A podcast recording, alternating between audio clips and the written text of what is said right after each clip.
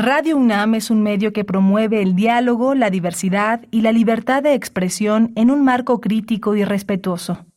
Los comentarios expresados a lo largo de su programación reflejan la opinión de quien los emite, mas no de la radiodifusora.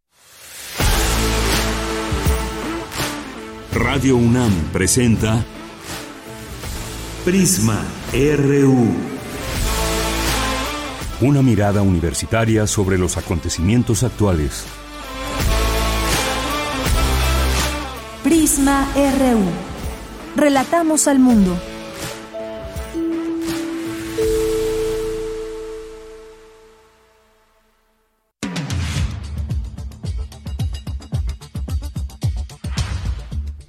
¿Qué tal? Muy buenas tardes. Muchas gracias por acompañarnos aquí en Prisma RU en este lunes 17 de octubre del año 2022. Como todas las semanas, iniciamos con muchísimo gusto, invitándoles a que se queden en sintonía de este espacio universitario ¿Qué pasa en nuestra UNAM? Desde aquí le informamos de qué pasa en nuestra universidad y en México y el mundo también, visto desde una mirada universitaria. Es la una de la tarde con cuatro minutos. El día de hoy vamos a tener una entrevista con la doctora Paulina Arenas, la maestra Ana Bernstein Aguirre, tanto de psicología como de la Dirección General de Atención a la Comunidad, porque la UNAM presentó una campaña, Hablemos de Prevención del Suicidio, una campaña importante desde nuestra universidad, así que le invitamos a sintonizar esta entrevista en nuestra primera hora, en unos minutos más. También vamos a invitarlos a un coloquio contra el mal y la crisis civilizatoria, ciclo de diálogos. Eh, Javier Sicilia conversa con distintas personalidades y justamente él mismo nos va a platicar sobre esta, este ciclo de diálogos. Como ustedes saben, Javier Sicilia es poeta, escritor y activista y es coordinador de estas charlas con varios especialistas que ya nos platicará él de qué se trata, a la vez que les hacemos esta invitación. Vamos a tener también hoy, eh, ahora que pues en el mundo tenemos ahí distintos conflictos, está una guerra entre Rusia y Ucrania que va avanzando. Eh, ahorita en nuestro resumen informativo en el ámbito internacional, ahí tenemos información sobre esto, porque eh, pues importante también ver qué papel juegan eh, potencias como China. Y el día de hoy, el Colegio de México, eh, vamos a tener una entrevista con la doctora Marisela Connelly, que es profesora investigadora del Centro de Estudios de Asia, África, Asia y África del Colegio de México, porque se presenta el curso China, Civilización y Modernidad. Bien, hoy vamos a tener también la cartografía RU con Otto Cázares, Cultura con Tamara Quirós, tendremos también las actividades de la sala Julián Carrillo con Montserrat Muñoz. Esto y más aquí en Prisma RU, arroba Prisma RU nuestro Twitter, Prisma RU en Facebook, a nombre de todo el equipo, soy de Yanira Morán y desde aquí relatamos al mundo. Relatamos al mundo. Relatamos al mundo.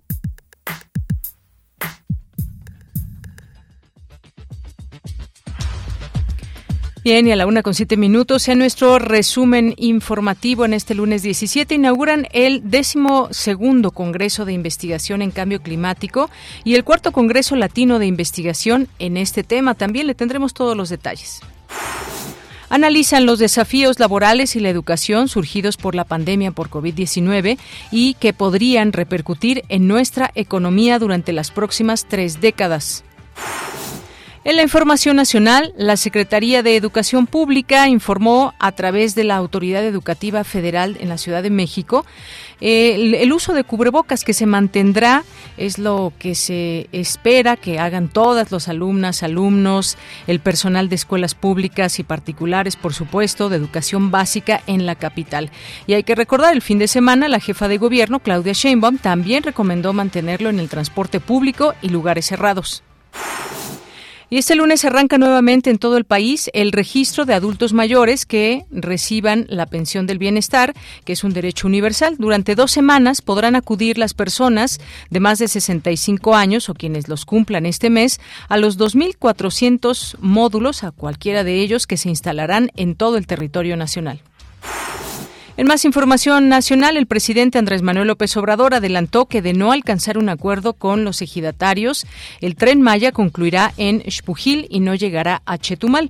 Anunció que faltan los dos últimos tramos, 6 y 7, que están a cargo de los ingenieros militares de la Secretaría de la Defensa Nacional.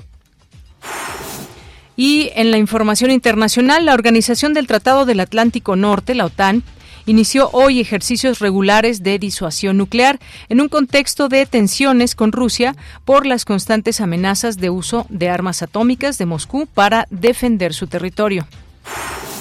Un avión militar se estrelló contra un edificio de apartamentos en Yeksk, al oeste de Rusia, según dijeron residentes y los medios de comunicación locales. El piloto pudo haber salido expulsado momentos antes del impacto. Hoy en la UNAM, ¿qué hacer? ¿Qué escuchar? ¿Y a dónde ir?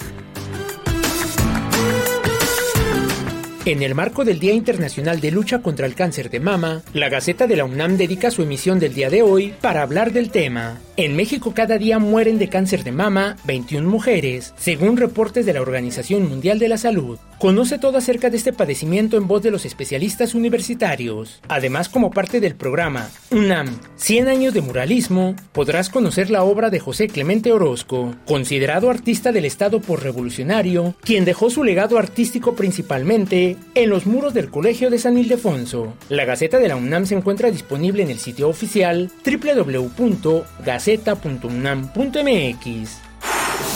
Acompaña a Berenice Camacho, Cristina Pérez Agüero y Alejandra Mireles en una emisión más de la serie Conciencia, Psicología y Sociedad, que en esta ocasión aborda el tema Twins MX, Registro Mexicano de Gemelos, descubriendo las bases genéticas de salud y enfermedad de la población mexicana, que contará con la participación de Alejandra Evelyn Ruiz Contreras, doctora en neurociencias de la conducta por la UNAM, quien invita a la audiencia a conocer y participar en Twins MX, un registro registro mexicano de gemelos cuya función es conocer cómo interactúan las influencias genéticas y ambientales en rasgos de salud física y mental en nuestra población. Sintoniza hoy, en punto de las 18 horas, el 96.1 de FM.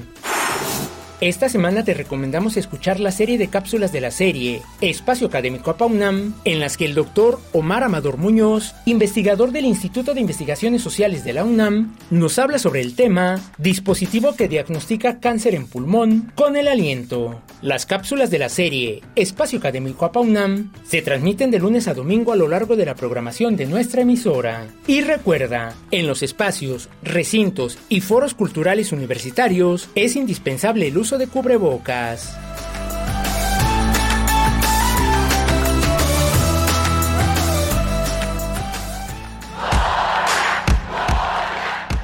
Campus RU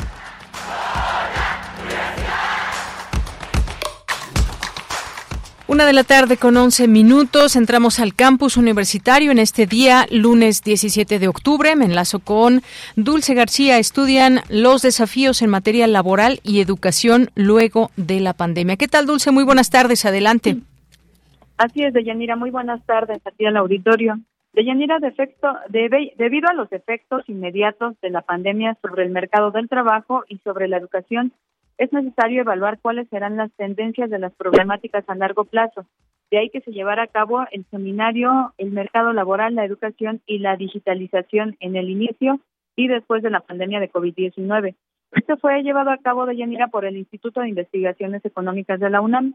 Ahí estuvo presente el secretario general de nuestra Casa de Estudios, el doctor Leonardo Lomelí Vanegas, quien destacó la colaboración entre la UNAM y la Universidad de Bath en Reino Unido para poder realizar este encuentro. Vamos a escuchar cuál es la importancia del mismo. Quiero celebrar también el hecho de que el Instituto de, Investigaciones Económicas y la Universidad de Bath en el Reino Unido tengan esta colaboración específica sobre temas de la mayor relevancia para nuestra universidad y por supuesto para la Universidad de Bath y confío en que será parte de un intercambio mucho más amplio entre el Instituto y la Universidad de Paz. Y bueno, Deyanira, en este encuentro también estuvo presente el doctor Armando Sánchez Vargas, director del Instituto de Investigaciones Económicas de la UNAM. Él dijo que en este encuentro se discutirán y analizarán todos los desafíos laborales de salud y de educación que serán muy apremiantes y que nuestra economía enfrentará en las próximas tres décadas. Escuchemos por qué. En este seminario tendremos alrededor de 15 investigadores del Instituto de Investigaciones Económicas y de la Universidad de Baden en Estados Unidos, en Inglaterra, participando en este seminario durante los próximos días. La idea de este evento será mostrar que podemos trabajar juntos y comenzar un, un trabajo colaborativo de investigación de largo plazo entre nuestras instituciones. Vamos a discutir algunos de los desafíos globales más apremiantes y posteriores a la crisis del COVID. Analizaremos de cerca el futuro de nuestros países en diferentes áreas e intentaremos proponer recomendaciones desde el sector académico, sobre todo para la política pública y la política económica. Deyanira, el doctor Sánchez Vargas dijo que también se contará con la participación de los estudiantes para poder proponer políticas públicas que enfrenten las problemáticas de México de manera colaborativa. Esta es la información. Dulce, muchas gracias y buenas tardes. Gracias a ti, muy buenas tardes. Bien, nos, nos, enlazamos ahora con Cindy Pérez Ramírez. El cambio climático es un reto global en el que México está inserto. ¿Qué tal, Cindy? Muy buenas tardes. ¿Qué tal, Deyanira? Muy buenas tardes a ti y a todo el auditorio. El informe Planeta Vivo 2022 de World Wide Fund confirmó que el mundo ya atraviesa una profunda crisis de cambio climático y de pérdida de biodiversidad, por lo que advirtió que esta es nuestra última oportunidad para actuar de acuerdo con el informe, Latinoamérica registra el mayor declive regional de la abundancia poblacional. México tiene oportunidad de presentar metas más progresivas ante el cambio climático. Y para hablar de este tema urgente, el programa de investigación en cambio climático de la UNAM organizó el cuarto Congreso Latino de Investigación en Cambio Climático y el doceavo Congreso Nacional de Investigación en Cambio Climático. Escuchemos a Francisco Estrada, coordinador del programa e investigador el Instituto de Ciencias de la Atmósfera. Estamos cercanos a la realización de la 27, de la 27 Conferencia de las Partes, en donde los gobiernos del mundo se reúnen para ponerse de acuerdo en las acciones que se proponen para reducir las emisiones de gases de efecto invernadero, así como para proponer políticas de adaptación, reducción de riesgo y financiamiento. Estamos todavía muy lejos de lograr los cambios que se necesitan a nivel global y en el contexto internacional y el contexto internacional presente no permite pronosticar que haya grandes avances en política climática. Uno de los aprendizajes del estudio del cambio climático es que este es un problema sistémico y que requiere abordarlo desde un enfoque multidisciplinario e integral. Y esta es la tendencia global para enfrentar este y otros problemas que a veces se les domina eh, como super retorcidos y que marcarán este siglo.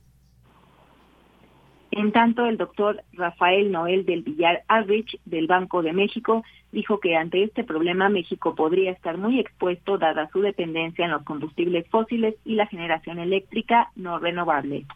Esta discusión realmente eh, es una discusión eh, sobre la competitividad de nuestro país. Yo enfatizaría en la faceta, el impacto eh, de competitividad. Y es que tenemos que entender que esto, el cambio climático y las, las políticas que se adopten para mitigar el cambio climático representan un cambio estructural en la economía. No hay de otra, desde mi punto de vista, que buscar acelerar el, el cambio estructural, el cambio en la estructura de la economía del país, precisamente para poder mantener y acrecentar nuestra competitividad en este friendshoring, en este nuevos nuevos, eh, nuevos eh, conceptos de, de aprovechamiento de las cadenas de valor.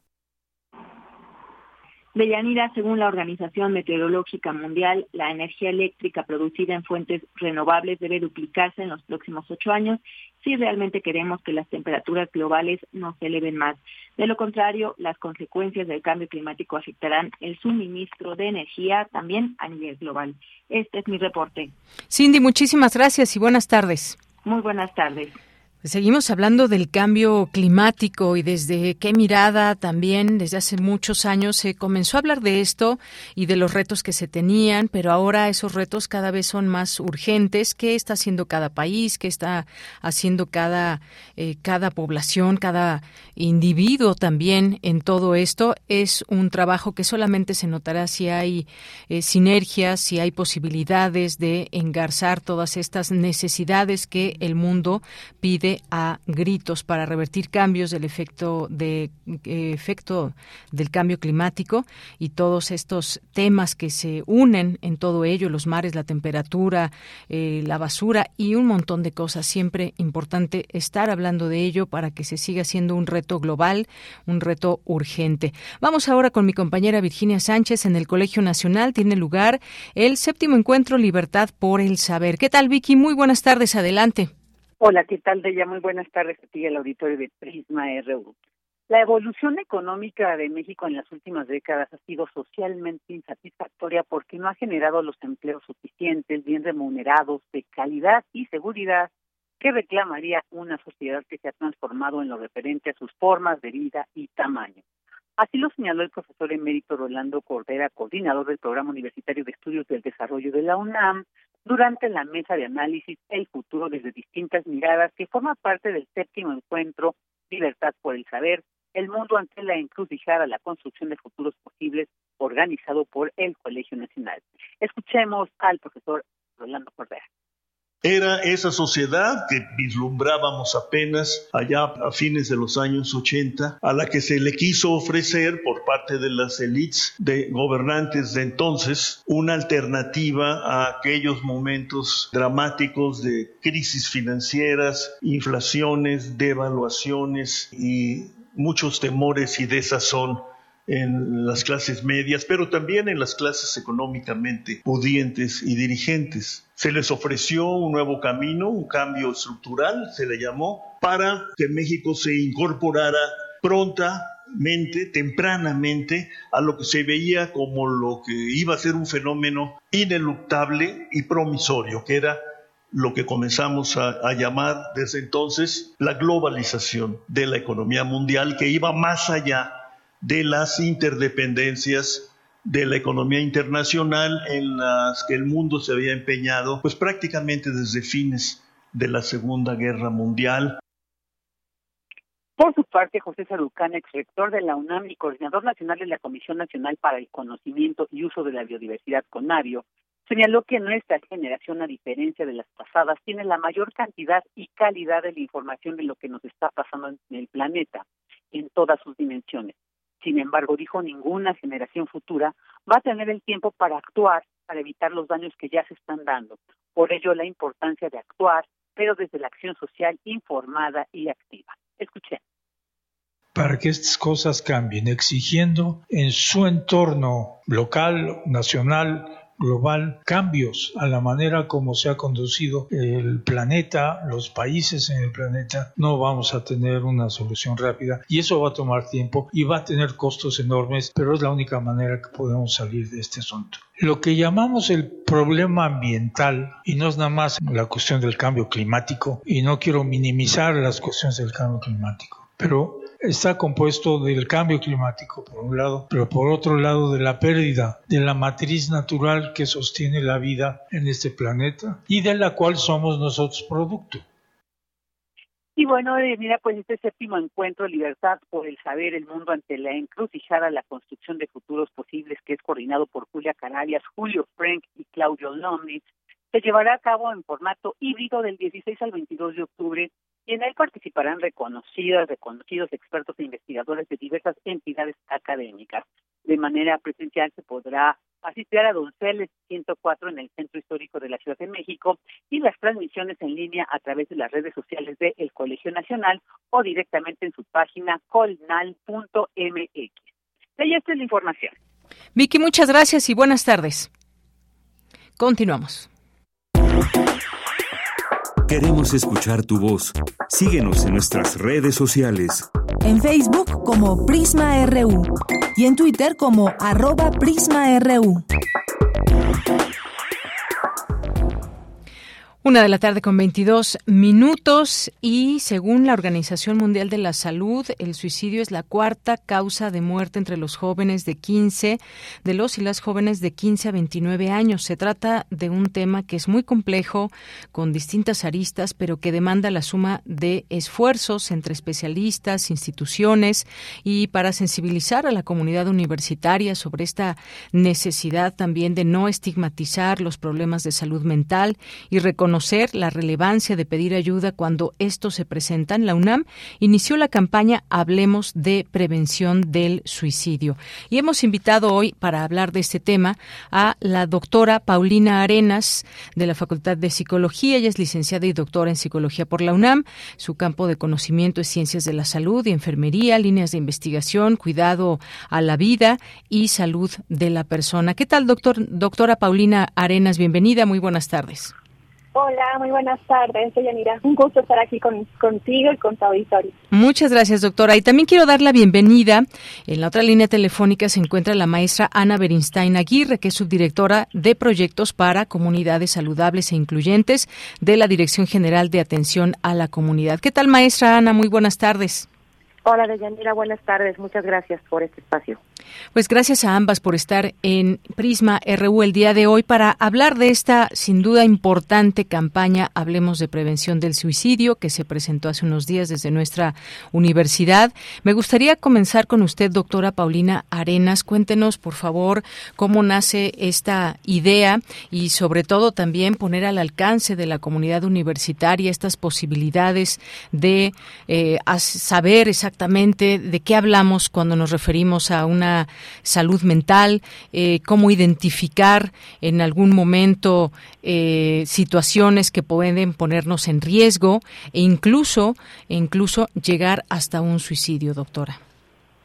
Muchas gracias, Deyanira. Sí, pues eh, toda esta iniciativa surge en relación a la necesidad imperante que tenemos en nuestra sociedad acerca de hablar del el suicidio tratar de abordarlo además desde lugares eh, cuidadosos, o sea, de una manera eh, cuidada me refiero, ¿no? Donde tengamos también oportunidad de socializar nuestras inquietudes, que, que podamos hacerlo con todas las personas que tengamos frente a nosotros, ¿no? Porque una esta esta campaña está articulada con otras dos campañas muy importantes también que están vinculadas a la desestigmatización tanto de salud mental, en nuestro caso con suicidio, por un lado, y por otro lado una campaña muy importante que la universidad también, junto con el y la facultad, eh, con la coordinación de los centros, ha llevado, que es esta campaña de mi salud también es mental, ¿no? Entonces, la idea surge de poder hablar del suicidio, pero desde un lugar en el cual sea, se fomente un espacio sensible, ante el dolor y el sufrimiento emocional que está acompañando este comportamiento de autolesivo y suicida, eh, desde un lugar, además, donde no se les juzgue, se les critique, se les se les estigmatice a las personas que pueden hablar al respecto de tener estos pensamientos, ideas o deseos de, de, de quitarse la vida. Entonces, así es como surge esta, esta campaña. Se ha venido trabajando desde hace pues ya más de tres años porque lo que hemos tratado de hacer en respuesta, como una respuesta institucional eh, desde la Dirección General de Atención a la Comunidad, la Facultad de Psicología y muchas otras instancias como la, la NEO, Escuela Nacional de Enfermería y Obstetricia, que se han articulado a, colocar esta necesidad de hablar sobre suicidio, eh, hemos tratado de hacerlo bajo un modelo que no solamente promueva esta campaña, sino también de respuesta a la necesidad de atención. Muy bien, pues muchas gracias, doctora Paulina. Eh, voy ahora con la maestra Ana Berinstein, porque sin duda esta campaña es muy importante y sin duda una de las acciones más importantes que se están realizando desde la universidad. Es un tema que en muchas ocasiones ha sido considerado como un tema tabú en la historia de la humanidad, pero también hay que saber reconocer distintos momentos o reconocer esos momentos en que alguien necesita ayuda, ya sea que nosotros mismos nos podamos dar cuenta, pero que también quizás una persona que está eh, sumergida, quizás en depresión, quizás a un punto donde puede llegar a un suicidio, ¿cómo podemos identificarlo? ¿Cuáles son estas fases? Eh, maestra, me gustaría que nos platicara un poco si podemos eh, catalogar esto a través de fases que nos puedan ir indicando pues el grado de ayuda que necesita una persona y cómo poder hacerlo. Sí, muchas gracias, Deyanira. Pues mira, justo la, la campaña está dividida en dos fases para hablar del tema. Uno es el de mitos y realidades, ¿no? Porque sobre el tema, como tú bien decías, hay muchos estigmas y hay muchos mitos, ¿no? Entonces, de una manera clara y sencilla, queremos transmitir cuáles son esos mitos en torno al tema y cuál es la realidad del tema. Y esto lo estamos haciendo a través de testimonios muy valiosos de usuarios y usuarias del programa PADIR, que, coordina la doctora Paulina Arenas, que es el programa de atención a depresión y riesgo suicida en jóvenes. Y, y estos jóvenes nos, nos dieron consentimiento para poder transmitir estos testimonios cuando ellos solicitaron ayuda, ayuda ¿no? Entonces, hablamos de, de qué se dice, pero y cómo se vive. Y la otra fase que estamos abordando en la campaña es las señales de alerta, ¿no? Como bien decías, ¿qué podemos identificar, no? Hay, hay veces que que, que lo ignoramos, que decimos, ay, solo quiere llamar la atención, ay, no es cierto, este, no, eh, no creo que lo vaya a hacer, ¿no? Y ya lo intentó una vez, no lo va a volver a intentar, y resulta que sí se puede volver a intentar, ¿no? Entonces, hay muchas señales de alerta que queremos transmitir a nuestra, a nuestra comunidad universitaria para que la gente identifique si ellos o ellas están experimentando este malestar emocional, estos estos síntomas, estos este estas señales que que nos están mostrando que hay un que hay una afección y que se puede atender. Lo importante también es que, que digamos no estás solo, no estás sola o, o si tú tienes algún amigo o amiga que veas estas señales, no están solos. Hay muchos espacios universitarios eh, para atención de, de la salud mental, para atender el, el riesgo de suicidio y eh, y eso es lo que queremos dar a conocer, ¿no? También hay un curso, se anuncia en la campaña un curso gratuito en línea para la prevención del riesgo de suicidio y te da información sobre todo esto, pero de manera mucho más amplia, cómo identificar esas señales, qué hacer, en fin. Entonces, bueno, pues de esa forma quisimos construirla para acercar de una manera sencilla, como te decía, esta información a nuestra comunidad universitaria. Esto, muchísimas gracias, gracias eh, también por esta información, maestra Naverinstein. Pues sin duda alguna un, un, tema que del que se debe hablar en principio, del que debemos estar atentas y atentos cuando alguien en casa, alguien cercano pueda dar alguna, pues alguna situación, alguna señal de que algo está pasando. Ahora bien, me gustaría que nos hablara doctora Paulina sobre los mitos y realidades en torno al tema del suicidio. Claro que sí. Eh, bueno, una de las cosas a partir de las cuales nos basamos para, la construcción, como bien señalaba Ana, es identificar cuáles son los, principales mitos que existen. Y la Organización Mundial de la Salud ha hecho mucho al respecto, mucho trabajo, eh, y ha, identificado algunos de los principales mitos en diferentes eh, comunidades. Entonces lo que hicimos fue de retomar estos mitos de la OMS y planteárselos a nuestros eh, pacientes, en ese momento seguían siendo eh, personas que estábamos atendiendo, la, las, las psicólogas, psicoterapeutas del programa de París.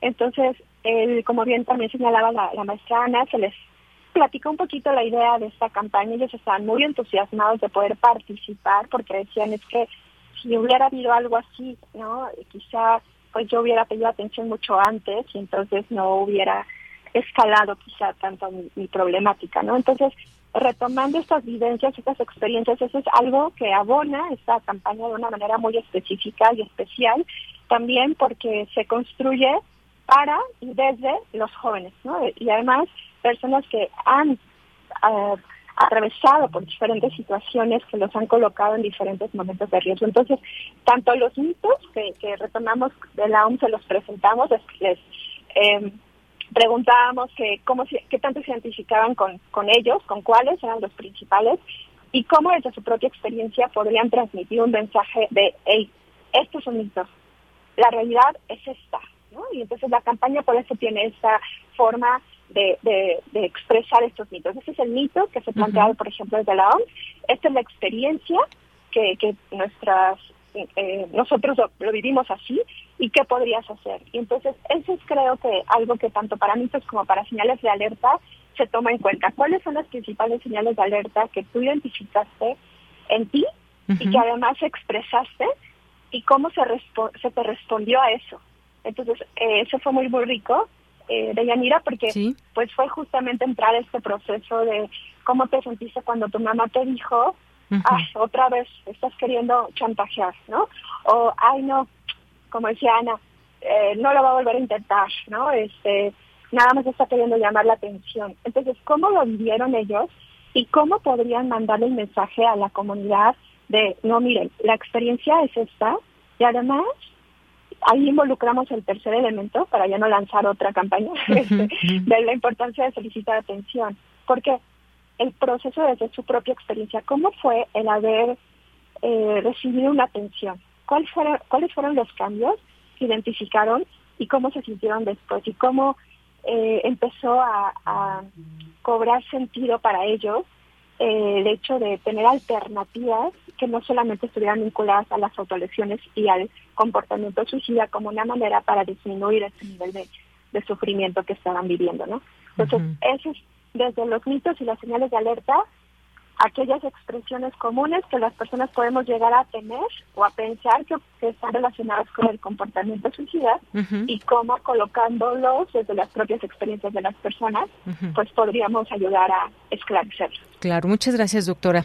Eh, pues bueno, en este sentido es algo algo muy importante también es saber que hay un lugar donde nos pueden atender, que hay un lugar donde nos pueden escuchar y donde nos pueden apoyar en este en este proceso que puede ser muy difícil y que requiere de manos expertas para todo ello. ¿Qué les decimos a las personas que nos estén escuchando eh, a través de este programa, dónde pueden acudir y sobre todo hacíamos énfasis al inicio de estas cifras que da la Organización Mundial de la Salud de que son personas muy jóvenes también las que muchas veces están sumergidas en esta en esta situación. ¿Cómo acudir? ¿Cómo es este primer contacto que pueden hacer eh, las personas, maestra Ana Bernstein?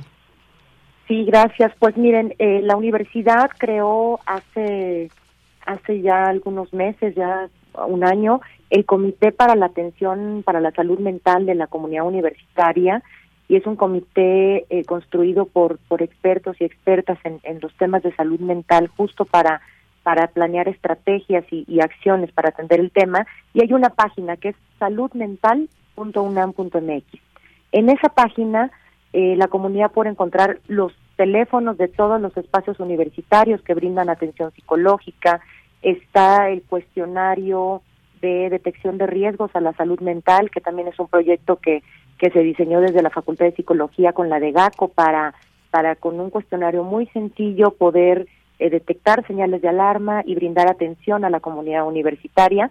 Y bueno, están también obviamente los, los centros de atención y orientación psicológica de la Facultad de Psicología, está, como decía la doctora Paulina, el programa de contención emocional de la ENEO, están eh, espacios universitarios como la FESIS Cala, que tiene también eh, centros de, de, atención psicológica, ¿no? el, el programa de psiquiatría de la Facultad de Medicina. Entonces, hay varios espacios universitarios y en esta página saludmental.unam.mx, ahí pueden encontrar todos los teléfonos, las páginas y la información necesaria para recibir atención.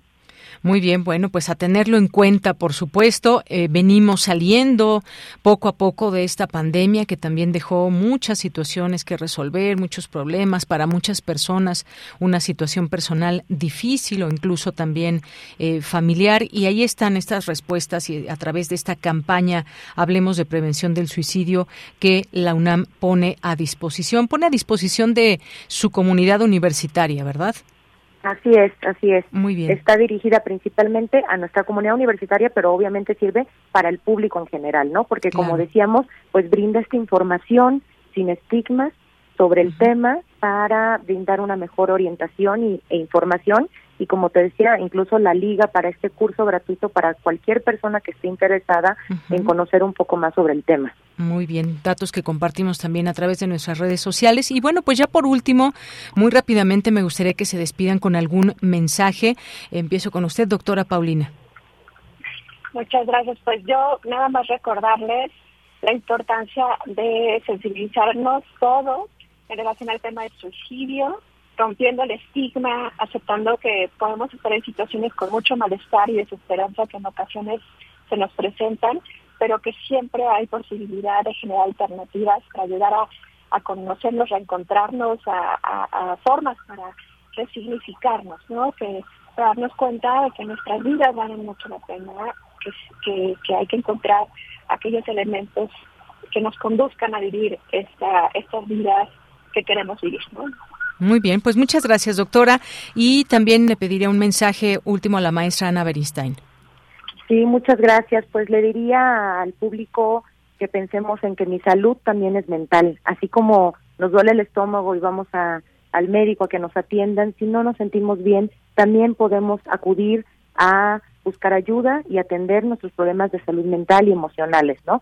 Y tener una, una mejor calidad de vida. Entonces, hablemos del tema. Eh, es, es natural en algunas ocasiones de la vida experimentar ciertas emociones que, que no nos pueden hacer sentir bien, pero como dice la doctora Paulina, eh, hay, hay formas de atenderlos para que nos podamos sentir mejor, sentir mejor, perdón. Muy bien, pues le quiero agradecer a ambas que nos hayan tomado esta llamada aquí en Prisma RU para que nos, nos escuche la comunidad universitaria, el público en general sobre la importancia de hablar de estos temas, de saber que es algo que no debe de causarnos vergüenza ni mucho menos, sino pues simplemente caer en las mejores manos, manos de expertos que nos pueden guiar en este eh, proceso o momento que puede ser muy difícil en nuestra vida, pero que hay una luz al final del túnel en todo esto y ahí está esta campaña. Gracias, doctora Paulina Arenas. Muy buenas tardes.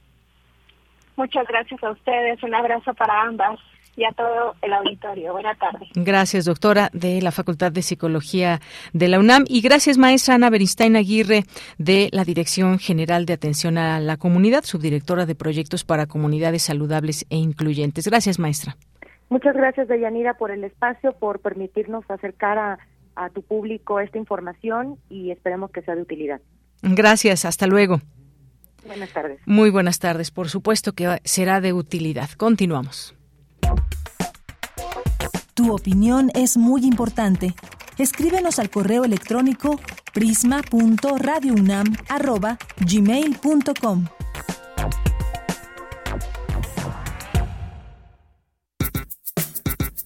Prisma RU. Relatamos al mundo.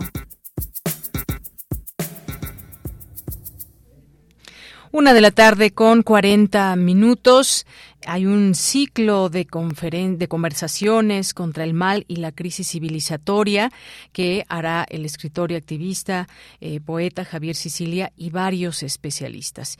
Y vamos a introducir el tema con esto. No sabemos a ciencia cierta qué es el mal, su origen o sentido, si es que tiene alguno. Conocemos, en cambio, su presencia y manifestaciones, sobre todo en su expresión más brutal, la violencia con sus múltiples rostros. Para contrarrestarlo, la humanidad generado a lo largo de la historia distintos proyectos que hoy llamamos civilizatorios. De todos ellos, el que ha marcado la historia contemporánea es el que nació a partir del judeocristianismo y que ha tenido al menos tres etapas, el del Evangelio al cristianismo, del cristianismo a la ilustración y de la ilustración a la Segunda Guerra Mundial. Y vamos a hablar justamente sobre este tema con quien lleva estos ciclos, eh, con varios especialistas, y me refiero a Javier Sicilia, poeta, escritor, activista, coordinador de estas charlas, que nos ha tomado ya la llamada y está en la línea telefónica. ¿Qué tal, Javier Sicilia? Muy buenas tardes. Buenas tardes, Deyanira. Buenas tardes al auditorio. Un gusto saludarle, Javier. Pues eh, cuéntenos, por favor, sobre este tema de el mal y la crisis civilizatoria. Ya daba yo un poco el, el preámbulo a lo que serán estas charlas. ¿Quiénes participan? Cuéntenos, por favor. Mire, este, el tema es tratar de pensar más allá de la coyuntura política social, desastre que estamos viviendo y que se pierden tremendos ruidos, ¿no? Y sorderas.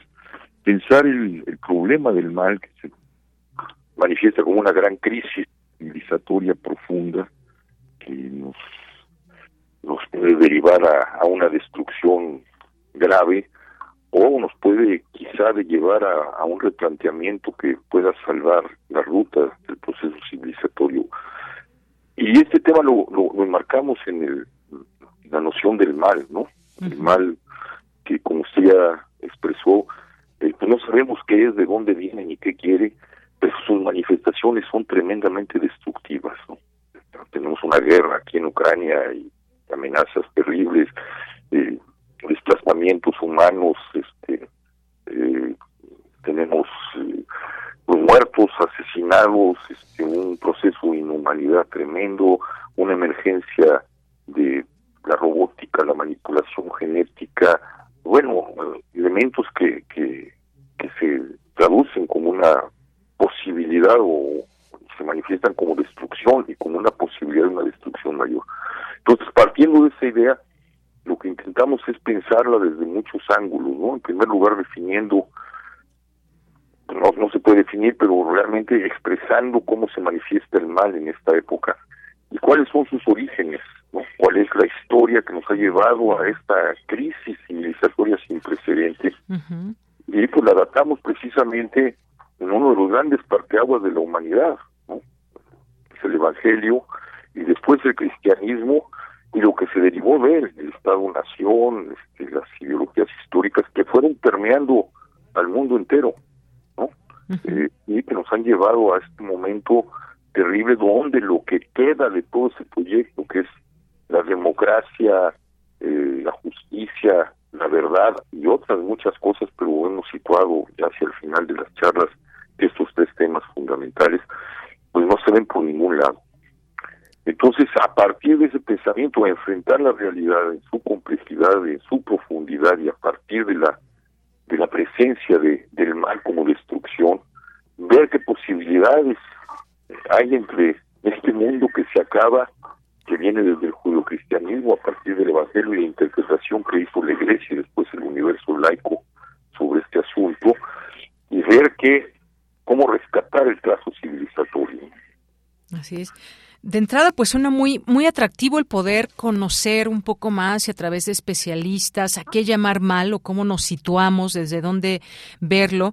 Eh, no solo, como dice usted, es hablar de un, un contexto que tenemos eh, en nuestro país, por ejemplo, o en el mundo. Hay una, una guerra que está en curso, sino también cómo, cómo afecta, cómo nace ese mal, cómo afecta incluso a nuestra democracia, cómo afecta a la justicia. Todo esto visto desde estas pues distintas miradas. Cuéntenos quiénes van a participar en estas distintas charlas. Son seis charlas que va a haber con respecto a este tema.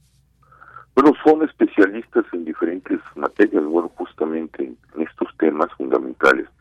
Y el jueves pasado tuvimos la primera charla con, con Rosana Reguillo, que ha trabajado tremendamente el tema del mal, ¿no? Este, desde un ángulo antropológico, sociológico, literario muy profundo y continuamos con un especialista en el tema de, del cristianismo y el evangelio, es un filósofo de, de la UP, que es Luis Javier López Fargiat. Eh, continuamos con un especialista de los temas de, con, con, Javier, pues vamos del cristianismo a la ilustración, ¿no? De ahí vamos con un especialista en temas de los crímenes de lesa humanidad y las terribles cosas que estamos viviendo en el mundo desde la Segunda Guerra Mundial para pensar lo que es eh, desde la Ilustración hasta la Segunda Guerra Mundial, eh, que es con Jacobo Dayan, el director de, del Centro Cultural Universitario Tlatelolco y la vocación de esa de esa parte de la universidad son estos temas que, que nacen con con la reflexión y, la memoria del 68. y, y después vamos con lo que queda después de la Segunda Guerra Mundial, que son la democracia, la verdad, la justicia, y allí tenemos tres especiales. Sí, ahí perdimos allí al, al escritor. Eh, Javier, ¿me escucha? Bueno, creo que tuvimos ahí un problema. Justamente nos estaba dando pie a esta siguiente charla que habrá, que les digo que, como él nos mencionaba, empezó ya el pasado 13 de octubre y posteriormente tendremos otra el 20, 27 de octubre y luego el 3, 10 y 17 de noviembre a las 18 horas, que son transmitidos por los canales del Centro Cultural Universitario Tlatelolco y a través de Cultura en Directo UNAM. Estas son las vías para que puedan sumarse a esta serie de charlas que sin duda nos hacen pensar, nos hacen reflexionar, incluso de pronto hasta hacernos preguntas existencialistas en torno a estos temas. La crisis de la democracia, por ejemplo, de qué, de qué se trata esta crisis, cómo es que se llega a ella cuando hoy en día pues estamos hablando de que la democracia salva salva oportunidades de, de poder eh, tener cierta posibilidad a las eh, personas que habitan un país de elegir a sus gobernantes o el tema de la crisis de la verdad también que es otro tema que muchas veces ha costado ha costado mucho y ha costado vidas cuando se informa por ejemplo cuando se quiere llegar a la verdad de un asunto pues bueno a veces suele haber ciertas situaciones y problemas para llegar a ella. O por ejemplo esta última charla que será la crisis de la justicia un, y sobre todo visto desde México, un país en donde mucha falta nos hace la justicia y que sigan cambiando estas eh, distintas posibilidades de tener justicia, cambiar sistemas, eh, qué pasa con la parte legal, penal y todo, eh, todo este asunto. sabemos que es una de las grandes demandas y de las grandes deudas que se tienen en nuestro país, el tema de la justicia. Este la crisis de la justicia, que es la última sesión, será con Juan Jesús Garza Onofre, o Tito Onofre, como también le conocemos. La crisis de la verdad, esta charla será con María Eugenia Sánchez y eh, la crisis de la democracia con Javier eh, Jorge Javier Romero, que es una de, ahí donde justamente nos quedamos con Javier Sicilia, que nos estaba dando cuenta un poco de estos temas. Él será quien lleve estas charlas, quien eh, elija o quien haga las preguntas y dirija todas estas eh, posibilidades en estas eh, sesiones, que son seis, y que les mandamos también esta información a través de nuestras redes sociales. Un proyecto que pues ha tenido aportaciones y avances ineludibles, democracia, libertades civiles y políticas, hablar de derechos humanos, avances científicos que no han podido detener el mal.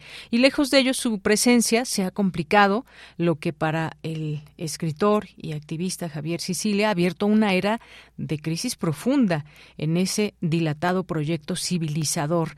Para llegar a una, eh, a una civilización, bueno, pues también qué pasa todo eh, lo que pasa antes, pero contra el mal y la crisis civilizatoria es justo como se centra esta, estas distintas charlas. De tal modo que en países como México se muestra sobre todo a través del clima de violencia que no hemos dejado de padecer desde los albores del siglo XX, hace más de 100 años, y que en la actualidad se ha desbordado. Son parte de las reflexiones que se hacen sobre estos eh, temas que nos llevan a hablar del mal, contra el mal y la crisis civilizatoria civilizatoria. Bueno, qué lástima que ya no pudimos contactar de nuevo a Javier Sicilia, que nos estaba platicando de estos ciclos, este ciclo de conversaciones, para que, pues bueno, nos faltaban un par de, de, de temas más que él nos pudiera exponer, pero pues parte de lo que también enmarca a este ciclo es que como un intento de aproximación a estas circunstancias, eh, Javier Sicilia, cuya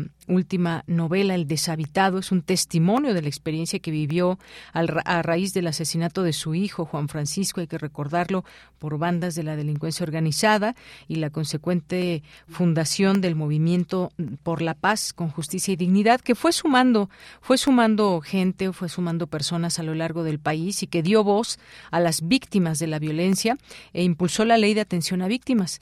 Y bueno, pues será él quien converse con los distintos especialistas en este ciclo de diálogos que se denomina Contra el Mal y la Crisis Civilizatoria que ha convocado el Centro Cultural Universitario Tlatelolco y transmitido por los canales del, eh, de este complejo universitario y por Cultura en Directo UNAM a través de sus espacios que tiene en Facebook y YouTube. Y como habíamos mencionado en estas charlas coordinadas por Javier Sicilia, la doctora en Ciencias Sociales con especialidad en Antropología Social, Rosana Reguillo, que fue quien dio la primera charla. La segunda es el próximo 20, anótenlo por ahí en la agenda, 18 horas. Eh, el filósofo y ensayista Luis Javier eh, López Farjat, el especialista en justicia transicional, derechos humanos y derecho penal internacional, Jacobo Dayán, el politólogo Jorge Javier Romero Vadillo, la doctora en sociología María Eugenia Sánchez Díaz de Rivera y Juan Jesús Garza Onofre, jurista, doctor en filosofía de derecho. En conjunto, estos estudiosos pues aportarán distintas perspectivas novedosas, rigurosas, claras a partir de un gran trabajo de investigación y, sobre todo, fundamentación sobre temas que suelen ensombrecer el debate e infundir temor en, eh, ante la opinión pública. Así que, pues recuerden las fechas, eh, próximo 20, 27 de octubre y 3, 10 y 17 de noviembre a las 18 horas. Bueno, pues mm, recuerden que lo pueden, pueden seguir estas charlas a través de los canales de redes sociales que tiene desde Cultura en Directo y también el Centro Cultural Universitario Tlatelolco. Son las vías en que pueden estar al tanto de todos estos temas que ya nos iba adelantando Javier Sicilia. Continuamos. Tu opinión es muy importante. Escríbenos al correo electrónico prisma.radiounam@gmail.com.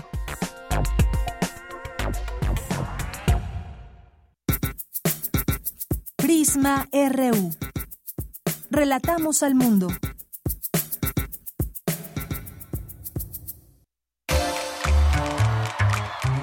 Sala Julián Carrillo presenta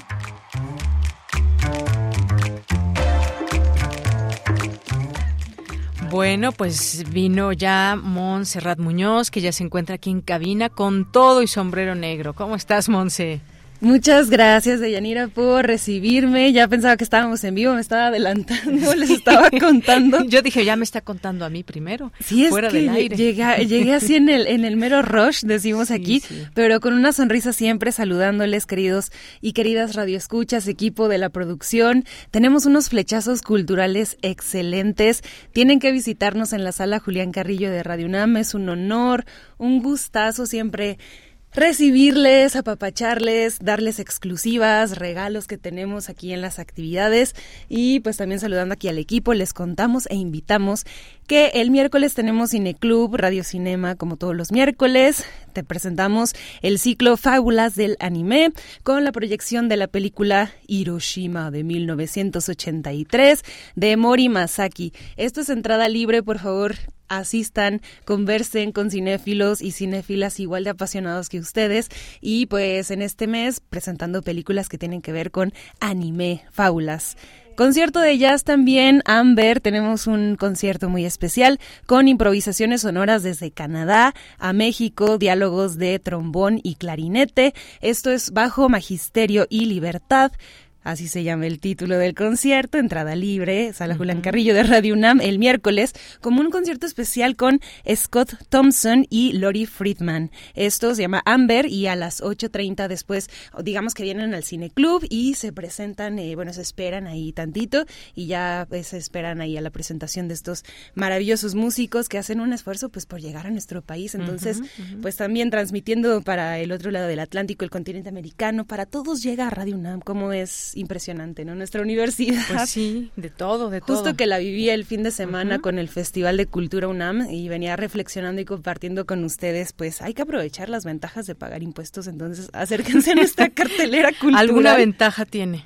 No, pues varias. Por ejemplo, también en el Centro Cultural Universitario presentarán la charla Cine e Historia a 100 años de la muerte de Ricardo Flores Magón excelente libre pensador, todo rima. Conversan Alejandro Gracida, Carlos Narro, Miguel Ángel Ramírez y Ana Salazar Alberdi, Salinas Alberdi. 18.30 horas en el Centro Cultural Universitario, en la sala Julio Bracho, hay que llegar tempranito y son parte pues de las actividades del miércoles, consulten en Facebook, les vamos a dejar también en Twitter la, la información, los carteles y en este viernes también tenemos invitación para y por ustedes y con ustedes porque les mandamos un abrazo ya sonoro a Fania de Elena y su zona urbe, quienes hacen una mezcla entre, pues, ¿qué sería?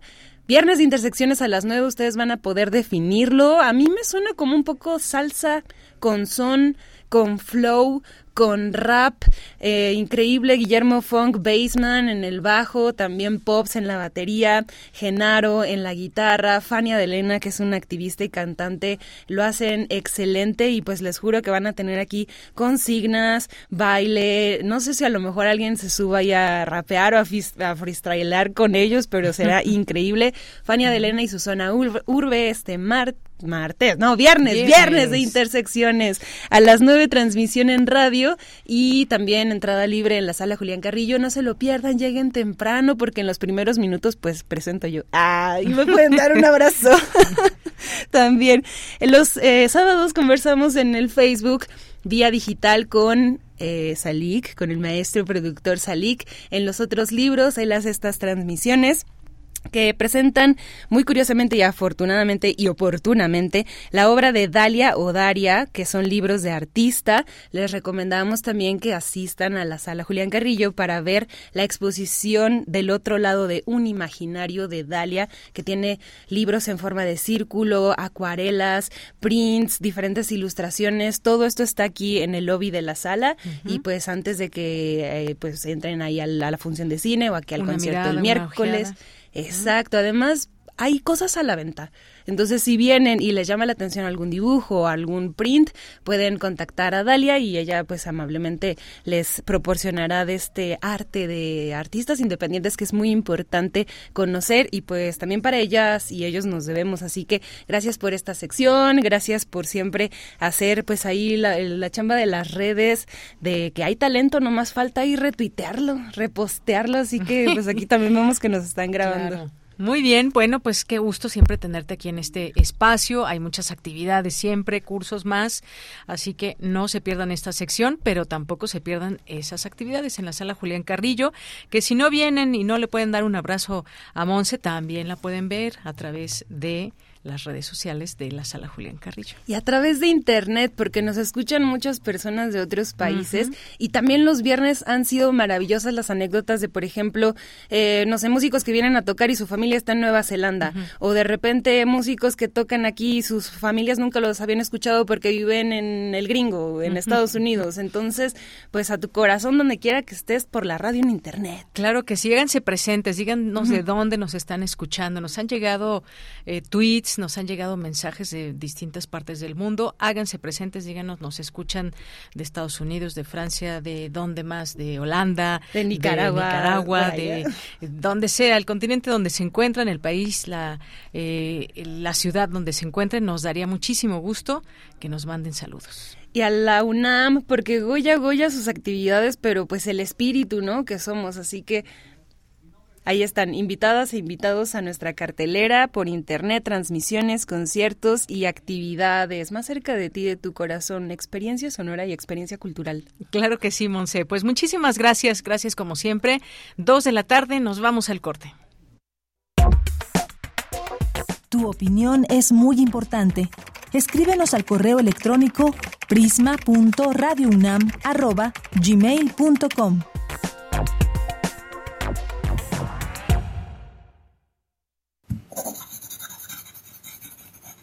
Un libro no termina con el punto final.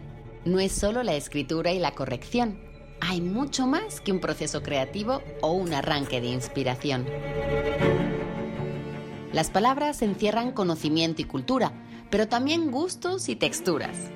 Los invitamos a probar los sabores y los saberes del lenguaje. Eso, todo eso es lo que saben las palabras.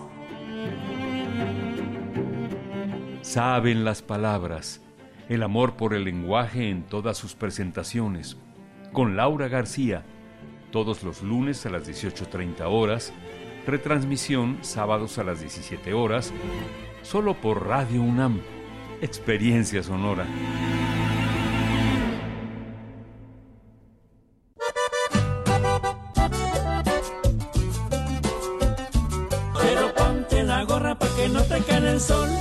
Vas a la farmacia o al estadio de fútbol, pero ponte la gorra si te quieres proteger. Pero ponte la gorra de la gente del PT.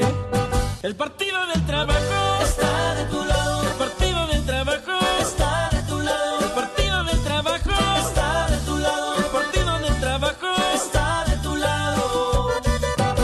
Los alimentos naturales ya se vieron ganadores. Los del Atlético Chatarra son pura mala vibra. Este partido se pone chatarra. Intentan doblar a los del Club del Antojo a fuerza de ingredientes malignos. Los alimentos saludables son nuestros héroes salvadores. Recuerda revisar el etiquetado, haz ejercicio todos los días y disfruta de gran salud. Come como nosotras y ponte saludable. Pura vitamina. La urbanidad se transforma al grito de la salsa social, el hip hop y las historias del barrio.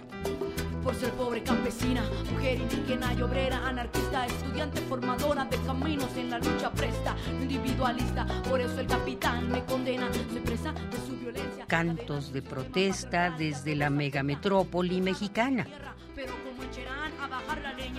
Fania de Lena y su zona urbe. Viernes 21 de octubre a las 21 horas en la sala Julián Carrillo. Entrada libre. Sé parte de Intersecciones. Radio UNAM, Experiencia Sonora. Prisma RU. Relatamos al mundo.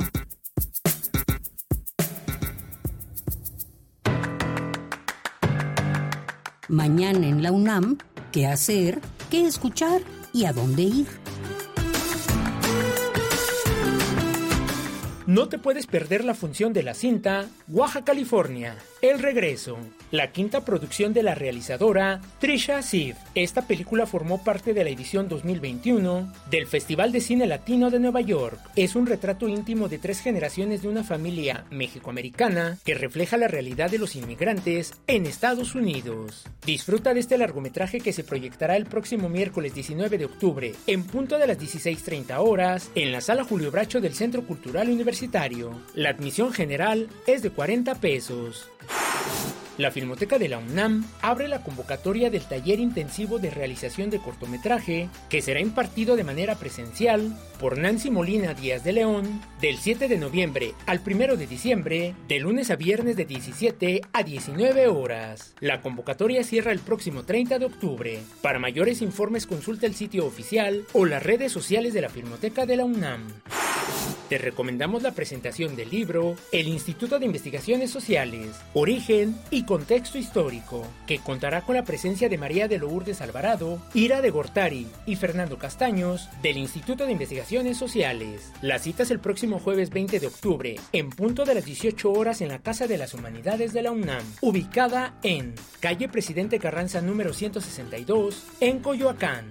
No olvides su cubrebocas. Para Prisma RU, Daniel Olivares Aranda.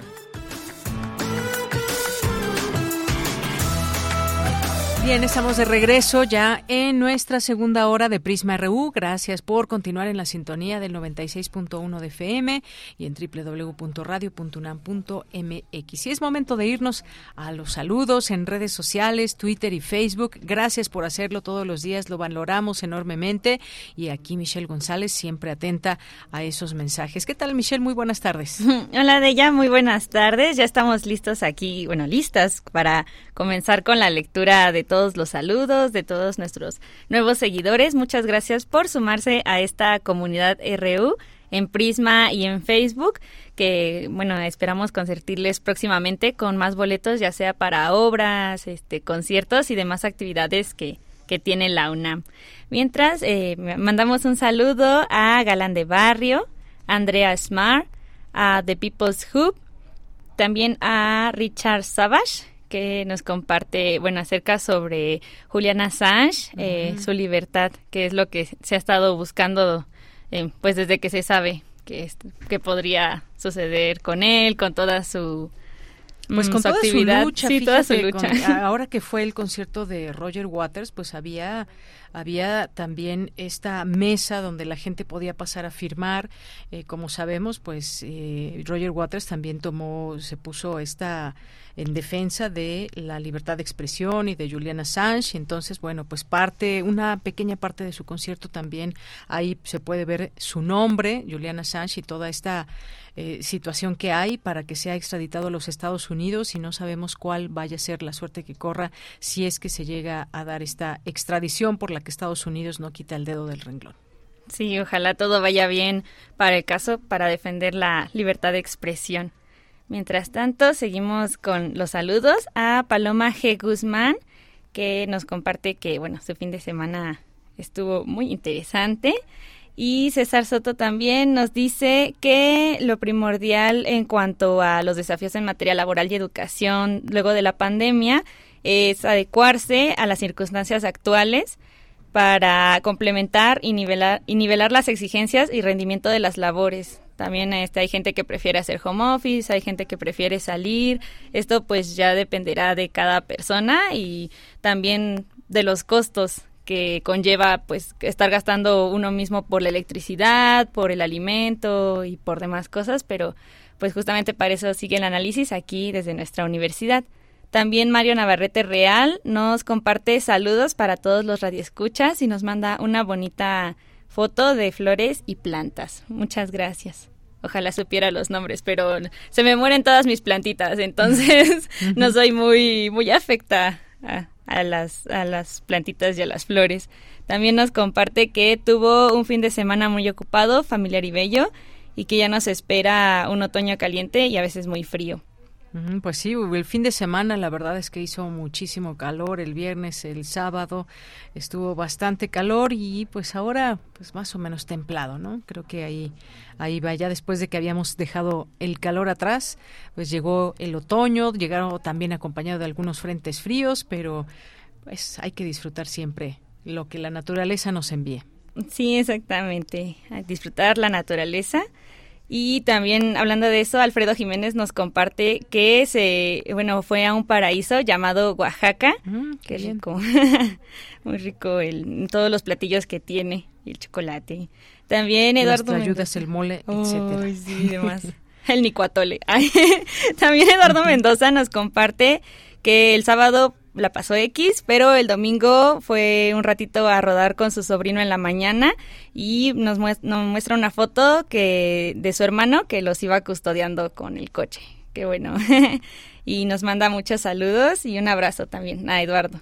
Muy bien, pues muchas gracias, gracias a todas las personas que nos siguen a través de nuestras redes sociales, Oscar G, Adrián Carlos Acuña, Ramón Apolino, Isaac Neri y a todas las personas que se vayan sumando a esta red social. Mencionaste a Andrés María Margeven, ¿verdad? Eh, eh, justo acabo de ver su imagen eh, que nos pone plan del día, aplastarme en esta banquita y comerme unas mandarinas mientras me da el solecito. Oye, ya llegó la época de las mandarinas, ¿eh? Sí, muy rico. Ya empie- empiezan ahí a venderse y bueno, pues a disfrutarlas. Pues la nieve de gracias. mandarina. Ándale Sí, también. un saludo este extra para Aiko Reyes, que nos está escuchando este desde su oficina Ay, a ver en, también qué en Reforma.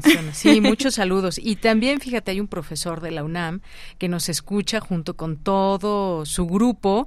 Y bueno, por aquí estaba, es el doctor José Luis Sánchez Millán de la FES Cuautitlán, que nos manda saludos desde la parcela número 6 de la FES Cuautitlán. Y hermosa esta parcela que nos hace llegar ya floreando con estas bellas flores eh, en color morado.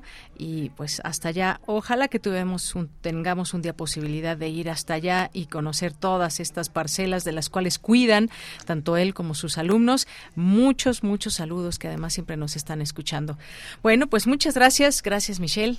Y nos encontramos mañana en este espacio. Hasta mañana, pasen Hasta buen mañana. Y por lo pronto, pues nos vamos más información porque todavía tenemos mucho que informarle en esta segunda hora. En el Instituto de Investigaciones Bibliográficas se organiza el Día de las Escritoras en la Biblioteca Nacional de México. Cristina Godínez nos tiene la información. Adelante, Cristina.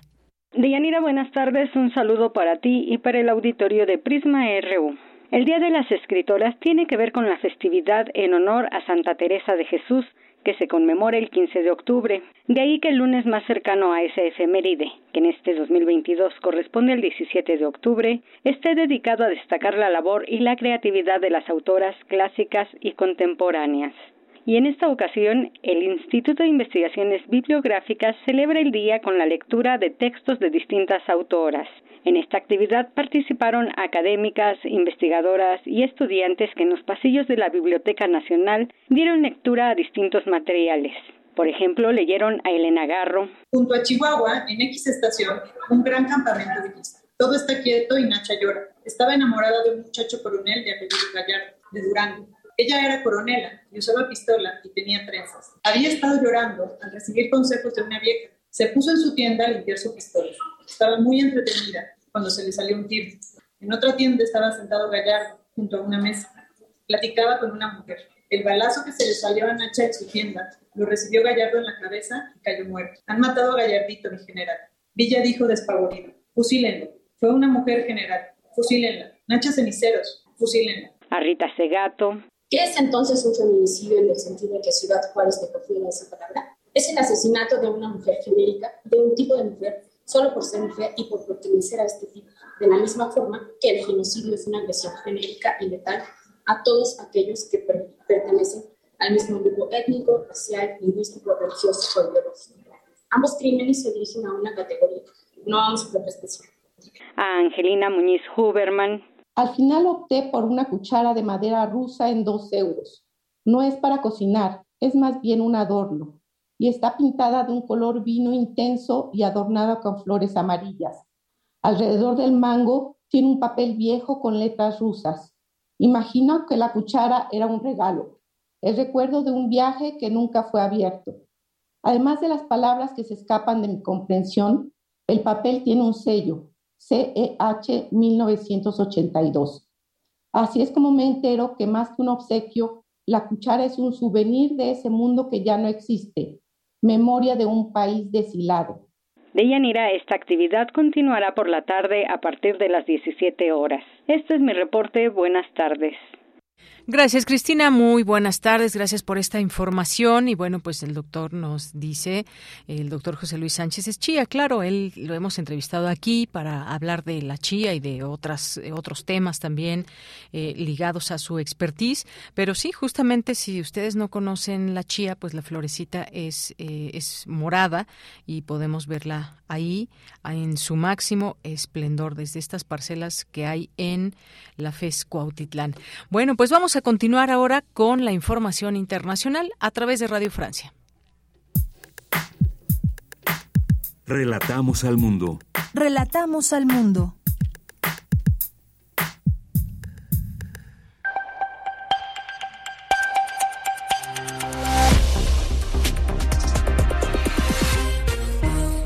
Están escuchando las noticias en Radio Francia Internacional. Víctor Ull nos acompaña en los controles técnicos de este lunes 17 de octubre. Así comenzamos.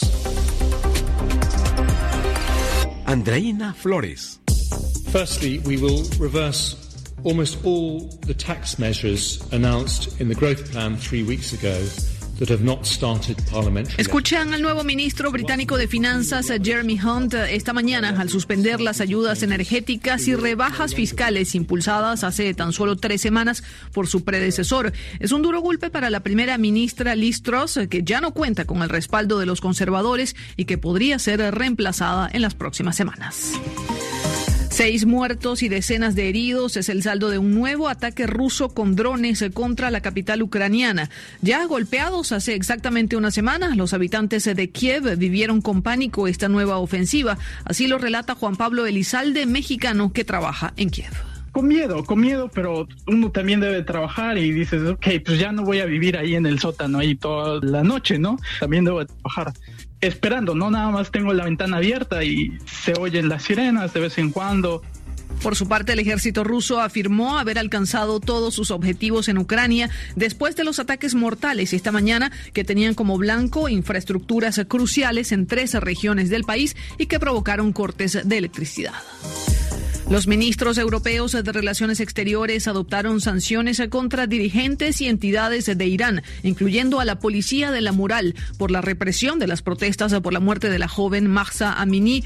Esos funcionarios tendrán prohibido el ingreso al espacio europeo y eventuales activos que personas o entidades posean en la Unión Europea resultarán congelados. En Suecia, el líder conservador Ulf Kristersson fue elegido primer ministro por mayoría absoluta parlamentaria en una votación en la que contó por primera vez con el apoyo de la extrema derecha de los demócratas de Suecia. El nuevo gobierno, que debería anunciarse el martes, prevé también recortes dramáticos en la política sueca de acogida de refugiados, reduciendo la cota de 6.400 demandantes de asilo del año pasado a solo 900 anuales durante los cuatro años de mandato. Ambiente social explosivo en Francia. Las refinerías continúan paralizadas por la huelga de trabajadores de Total y eso ExxonMobil, que exigen un aumento salarial. Este lunes el gobierno volvió a requisar personal para dos sitios con el fin de retomar la actividad. Mañana Francia será escenario de una nueva jornada de huelga nacional que afectará a sectores estratégicos como el transporte. Así ponemos punto final a este resumen de RFI. Porque tu opinión es importante, escríbenos al correo electrónico prisma.radiounam@gmail.com. Y de la huelga nacional en Francia nos vamos ahora a platicarles sobre un curso, un curso la región de China que día con día se está convirtiendo en un actor de peso en el ámbito internacional. Por ello es importante comprender y conocer a sus habitantes cuya historia, cultura y sistemas político y económico tienen diferencias notables con nuestros propios sistemas en esos aspectos. Teniendo esa necesidad en mente, el Colegio de México, por medio del Centro de Estudios de Asia y África y con el apoyo de la SEP han diseñado el curso China, Civilización y Modernidad, que tiene en mente ofrecer un panorama general sobre la historia, filosofía, literatura, sistema político, economía y panorama actual, a fin de generar el interés y la motivación para seguir conociendo y comprendiendo a China. Y cuando hablamos también de temas coyunturales, de temas que están ligados a un montón de cosas como la economía o incluso, por ejemplo, el papel que puede jugar como espectador en una guerra este enorme país, pues siempre nos remitimos a querer conocer más de un país tan importante como lo es China por muchas razones. Y bueno, hemos invitado a la doctora Marisela Connelly, que es profesora investigadora del Centro de Estudios de Asia y África del Colegio de México, para que nos hable de este curso que ya inició, pero todavía hay oportunidad de que puedan de que puedan inscribirse porque estará vigente hasta el 12, hasta el 12 de diciembre, que es cuando termina. ¿Qué tal, doctora? Bienvenida, muy buenas tardes. Muy buenas tardes para usted y para su público. Un gusto estar con ustedes. Gracias, doctora. Pues platíquenos sobre cómo está estructurado este, este, estos cursos, este curso que, bueno, pues tiene toda esta duración. ¿Qué es lo que puede aprender alguien? ¿Para quién va dirigido este curso? Sí, mire, es un curso que consta de 15 cápsulas ahorita se supone que lo vamos a ir alimentando a través del tiempo con más cápsulas. Esa es la ventaja de este curso, porque, bueno, consta de una introducción, de una conclusión y otros eh, cinco cápsulas que tienen que ver precisamente con lo que eh, se refiere a la historia de China, a la filosofía, a la cultura, y lo interesante de todo esto es que este curso está dado por los profesores del área de China del Centro de Estudios de Asia y África. Somos eh, profesores muy, muy especializados que hemos hecho un gran esfuerzo para sintetizar eh, este conocimiento en estas cápsulas y hacer que ese conocimiento pueda llegar fácilmente al público en general, porque de eso se trata este curso, de llegar a toda la gente de diferentes edades, de gente que se dedica a diferentes actividades, pero que le interesa saber de China. ¿Por qué China ahorita está eh, en boca de todos? ¿Por qué se habla tanto de eh, los líderes chinos ahorita que está eh, el vigésimo congreso del Partido Comunista Chino? ¿Qué pasa en, la política de China? Eh, ¿Por qué se dio todo ese proceso en el que China logró salir del atraso económico e irse convirtiendo en una potencia regional con esa, esa, esa proyección que tiene a nivel internacional. Porque China todavía está gobernada por un partido comunista chino. Y toda esa cultura que nosotros hemos podido ver ¿no? a lo largo de estos años, precisamente porque China se ha esforzado, porque se conozca su cultura, se conozca eh, sus eh, comidas y que el mundo poco a poco vaya entendiendo ¿no? qué es China y qué pretenden hacer los líderes chinos para lograr que se convierta en una potencia mundial. Entonces este, este curso pues eh, va encaminado a todo eso. Ahí, aquí en este curso se explican todos estos aspectos ¿no? de la economía, la política, la cultura, la filosofía y la historia de China. Claro, muy importante todo esto, doctora, porque hablar de China, pues sí nos remite ahora que están pasando muchas cosas y por qué mirar hacia China y cómo ha logrado eh, pues sobresalir en todos estos aspectos, pero también antes, ¿qué hay detrás de todo esto? ¿Qué hay detrás de la China de hoy? Eh, ¿Cuál es eh, todo este pasaje histórico que debemos de entender? Actualmente, pues como sabemos, Xi Jinping puede ocupar un tercer mandato de cinco años y bueno, pues varias cosas que nos van interesando de este país, por supuesto, y que es visto pues desde un panorama muy amplio para un público general. Sí, pero como decía yo antes, es, un panorama amplio, es para el público en general, pero está hecho por especialistas. Entonces nosotros lo que tratamos es que eh, el público tenga una, una imagen fiel ¿no? de lo que ha sido la historia, la cultura, lo que es la política, por qué China en determinado momento sigue una política exterior, por qué se está dando este conflicto con Taiwán, qué papel está jugando Estados Unidos en todo eso. En fin, que se entiendan todos estos aspectos ¿no? de lo que es China y cómo se ha desarrollado China. Claro, pues sin duda muy interesante todo esto, porque pues sí, ese pasando por este conflicto con Taiwán, qué debemos de saber hoy, qué papel está jugando, por ejemplo, ante la guerra. Siempre cuando estamos hablando de este conflicto de Ucrania y Rusia, también siempre siempre la mirada va hacia hacia China. Y cuál es la postura de China, a quién apoya China, cómo podría en todo caso qué papel puede jugar China ante todo esto, es aliado o no de Rusia, eh, cuál son sus aliados también en el mundo. En fin, es una serie eh, de cosas muy importantes y sobre todo pues un país tan enorme con pues todo el número de habitantes que tiene y cómo ha ido sobresaliendo a lo largo de los años. Son un montón de cosas y un montón de miradas, como dice usted, desde los especialistas que nos puedan eh, mostrar este panorama general de los principales aspectos de, de China, del presente, del pasado y de generarnos una visión también general de las características más relevantes de esa región. Hablar de China también me parece importante hablar de la región, doctora.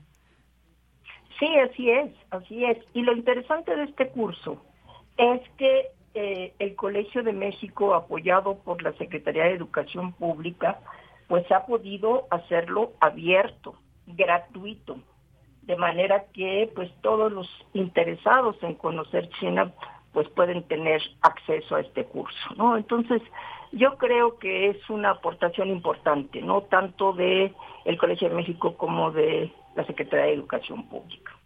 Bien, eh, doctora, en cuanto a algunas temáticas que nos pueda compartir, están estos distintos módulos, por ejemplo, pues no sé, hablar desde las algunas de, las dinastías, cómo han sido las transformaciones económicas y políticas recientes, los retos y desafíos de China de cara al futuro, qué, qué puede pasar en China para que se dé por ejemplo, que, que dejara de ser esa potencia o si eso está en la mira o no, si eso puede pasar o no, porque muchas veces pues la geopolítica también está presente y los movimientos que se pueden dar pues pueden dar giros de 180 grados, pero entender justamente a un país tan grande será importante. Platíquenos un poco de estos eh, de estos temas, de este temario que hay en los distintos módulos. Bueno, en el, en el módulo sobre sobre historia. Aquí lo que nosotros tratamos de hacer es, ubicar eh, a China en ese contexto, cómo, cómo actuaban los gobernantes en la China antigua. Eh, ¿Por qué en el siglo XIX, la última dinastía, la dinastía Qing, eh, ya no pudo seguir con ese proceso de desarrollo económico y por eso mismo cuando las potencias europeas encabezadas por, Reino Unido ya empiezan a presionarla más para que abra, abra su comercio, para que quite las restricciones que le había impuesto. Y es ahí cuando vemos esa China que los líderes del Partido Comunista Chino dicen que ahí se inicia el siglo de la humillación, porque es cuando China tiene que firmar tratados desiguales con todas estas potencias, abrirles puertos para su comercio, permitir ¿no? que haya extraterritorialidad y, y, sí, realmente eh, la dinastía Qing eh, se ve muy, muy afectada por toda esta situación, porque finalmente los, los países europeos y Estados Unidos le empiezan a poner sus reglas y lo que hacen es que su sistema de relaciones internacionales que tenía en ese momento China, el famoso sistema tributario, ¿no? Con todos estos estados asiáticos que estaban alrededor de China y le rendían tributo al emperador chino realizaban en ese marco sus actividades comerciales, van, van quedando atrás y entonces China lo que tiene que hacer es eh, aceptar el sistema de relaciones internacionales de los europeos y entrar en esa dinámica. Fue un proceso muy difícil, fue un proceso en donde China se sintió realmente debilitada y que eh, es uno de los elementos a considerar cuando nosotros analizamos por qué finalmente en 1911 se produce un movimiento revolucionario que da como resultado la caída de la dinastía china si nosotros entendemos todo eso, podemos también entender pues este toda esta fraseología que está usando ahora el liderazgo chino, como esto relativo al siglo de la humillación, que lo escuchan y dicen, bueno, ¿y a qué se refiere eso, no? Y es precisamente a todo este proceso que se da en el siglo XIX. Y todo esto lo explicamos nosotros en en, en este en este módulo de historia, ¿no? Pues todo el proceso que se da cuando eh, el Partido Nacionalista empieza esa lucha por establecer un gobierno republicano, pero al mismo tiempo hay otras fuerzas que se están gestando, cómo finalmente se puede formar un partido comunista chino que va creciendo, que va ganando adeptos, que después tiene que irse a refugiar al campo, pero desde ahí, con toda, con toda esa esa organización social que logra con esa lucha en el norte en contra de los japoneses cuando inicia la guerra contra, contra Japón a mediados de la década de los 30 y que finalmente lo va a llevar a la década de los 40 a tener una posición muy fuerte, que finalmente es lo que va a definir la guerra civil que le gana a los nacionalistas que estaban en el gobierno y que da como resultado el establecimiento de la República Popular China en 1949. Todo este proceso es muy, muy importante para que podamos entender la China de hoy.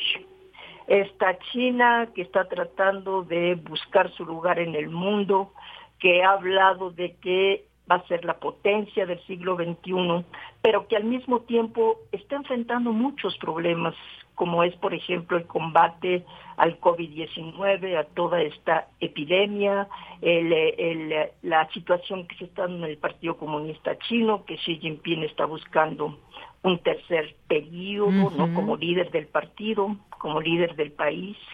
Entonces son eh, eventos que nosotros tenemos que ir siguiendo y que, pues precisamente todo este curso le va a ayudar a las personas que lo tomen a entender todo eso. Muy bien, pues sin duda alguna aquí está esta posibilidad que les acercamos desde este espacio para que se puedan inscribir. Nos preguntaban por aquí si tiene algún costo el curso.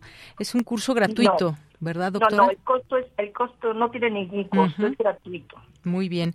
¿Y cómo inscribirse? Bueno, pues pueden entrar a la, a la plataforma de mexicox.go.mx y ahí pueden, hay una, estoy justamente navegando en su página, doctora, y hay una parte donde dice China, civilización y modernidad. Dice, inscríbete ahora, pues le damos clic y ya solamente llenamos esta... Exactamente, exactamente. Este cuestionario. Y bueno, pues, bueno, yo invito a todo el público a que exploren este curso, que se interesen en él, que aprendan en él. Que aprendan en él. Claro que sí. Pues doctora, muchas gracias. Gracias por platicarnos de este curso sobre China y ojalá que mucha gente se interese y pueda eh, conocer más de este país y todo, eh, pues lo que ya nos comentó, el pasado, el, el futuro, incluso aventurar un poco desde el presente qué puede pasar con este, con este país. Muchas gracias. Así es. No, muchas gracias a ustedes. Hasta luego. Buenas tardes, doctora Marisela Connelly, profesora investigadora del Centro de Estudios de Asia y África del Colegio de México. Continuamos. Nacional RU. Dos de la tarde con 32 minutos, algunos temas nacionales el día de hoy. Hay problemas con el tramo Tulum-Escárcega del tren Maya, dijo hoy por la mañana el presidente Andrés Manuel López Obrador. Dijo que si bien se ha logrado liberar de todos los eh, conflictos legales en los primeros mil kilómetros del recorrido del tren Maya, pues aún se enfrentan problemas en el tramo de Tulum hasta Escárcega, como reminiscencias, dijo, de la corrupción de antaño. Aseveró que en esta etapa que construyó los ingenieros militares pasa por unas tierras en donde dirigentes ejidales han amenazado que si no se les paga una indemnización que les adeudan, no permitirán la obra. Así que insistió el presidente en que la construcción del tren Maya es la obra que se está construyendo actualmente más grande del mundo y va a detonar todo el desarrollo. Estamos hablando de que este año vamos a tener récord de turistas que van a visitar Cancún y Riviera Maya como 26 o 27 millones de turistas como nunca Incluso se está esperando que noviembre, diciembre, enero esté lleno. Bueno, como sabemos, esta zona de por sí eh, vende en el sentido de que eh, son paraísos verdaderos los que se pueden encontrar, aunque muchos de ellos, claro, privados, pero pues ahí va este tren Maya, también con muchos, hay que mencionarlo, con eh, muchas personas que han alzado la voz, grupos ambientalistas y más, va avanzando esta obra, aunque pues ahora esto del cual pues en otro momento en otros momentos no se había hablado tanto como en ese tramo de Cancún-Tulum. Bueno, pues ahora se dan a conocer estos problemas que hay en el tramo Tulum-Escárcega del tren Maya y todo lo que hay en torno a esto. Así que, pues algo que se reitera es que se, se pretende inaugurarlo en diciembre del próximo año, o sea, poco más de un año faltaría para inaugurar esta obra, para que antes de que concluya su sexenio, en septiembre de 2024, se tenga ese periodo para tener un crecimiento paulatino de la operación, como ha sucedido en el Aeropuerto Internacional Felipe Ángeles. Dijo que en esta terminal aérea ha incrementado ya la movilización de pasajeros, contrario a las críticas, y apuntó que se recibieron desde su inauguración. Bien, pues este es uno de los temas nacionales del día de hoy. Y otro, y en los temas políticos que van surgiendo hay más nombres que si quién se va a lanzar a la presidencia o a la jefatura eh, del, de la Ciudad de México. Bueno, pues hay una nota hoy en Capital de la Jornada que dice descartan Sheinbaum y Adam López confrontación rumbo a presidencia. Eh, la jefa de gobierno Claudia Sheinbaum y el secretario de Gobernación Adán Augusto López afirmaron que son, son eh, somos hermanos. Lo ponen aquí entrecomillado, entrecomillado por lo que descartaron que pueda haber una confrontación entre ellos por la candidatura a la presidencia de la República de 2024. Bueno, pues si finalmente al público algo es lo que se dice y muchas veces pues cada, cada uno trae su propio tanto equipo, discurso y formas de lograrse mantener en como pues con su nombre dentro de todas estas posibilidades que tienen de ser o no los candidatos. Bien, pues solicita el presidente a Profeco hablar de con supermercados por el costo de la canasta básica, luego de que el balance semanal que presenta la Procuraduría Federal del Consumidor cada lunes se expuso que el costo de los 24 productos de la canasta básica llegó a reportarse en 1.169.90 pesos. En algunas tiendas comerciales, el presidente López Obrador solicitó al titular de esa dependencia, Ricardo Sheffield, que hable con las cadenas de autoservicio porque se están pasando. Recordó que el acuerdo pactado con el gobierno federal establece que la canasta debe costar 1.039 pesos. Bueno, pues algunas situaciones que se van dando. Hoy la rayuela de la jornada dice, cuanto más conocemos lo que Estados Unidos hizo en Irak, más cuestionamos la autoridad con la que pretende juzgar a Rusia. Todos son iguales. Bien, con esto nos vamos a nuestra siguiente sección.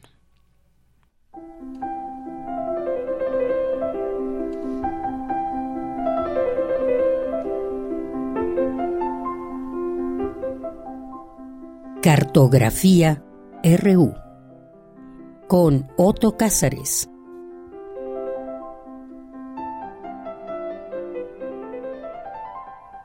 Pues ya listo, Otto Cázares, en esta cartografía RU del día lunes 17 de octubre. ¿Cómo estás, Otto? Bienvenido, buenas tardes. Gracias, Deyanira, querida. Te abrazo fuertemente, mando un saludo a quienes nos escuchan.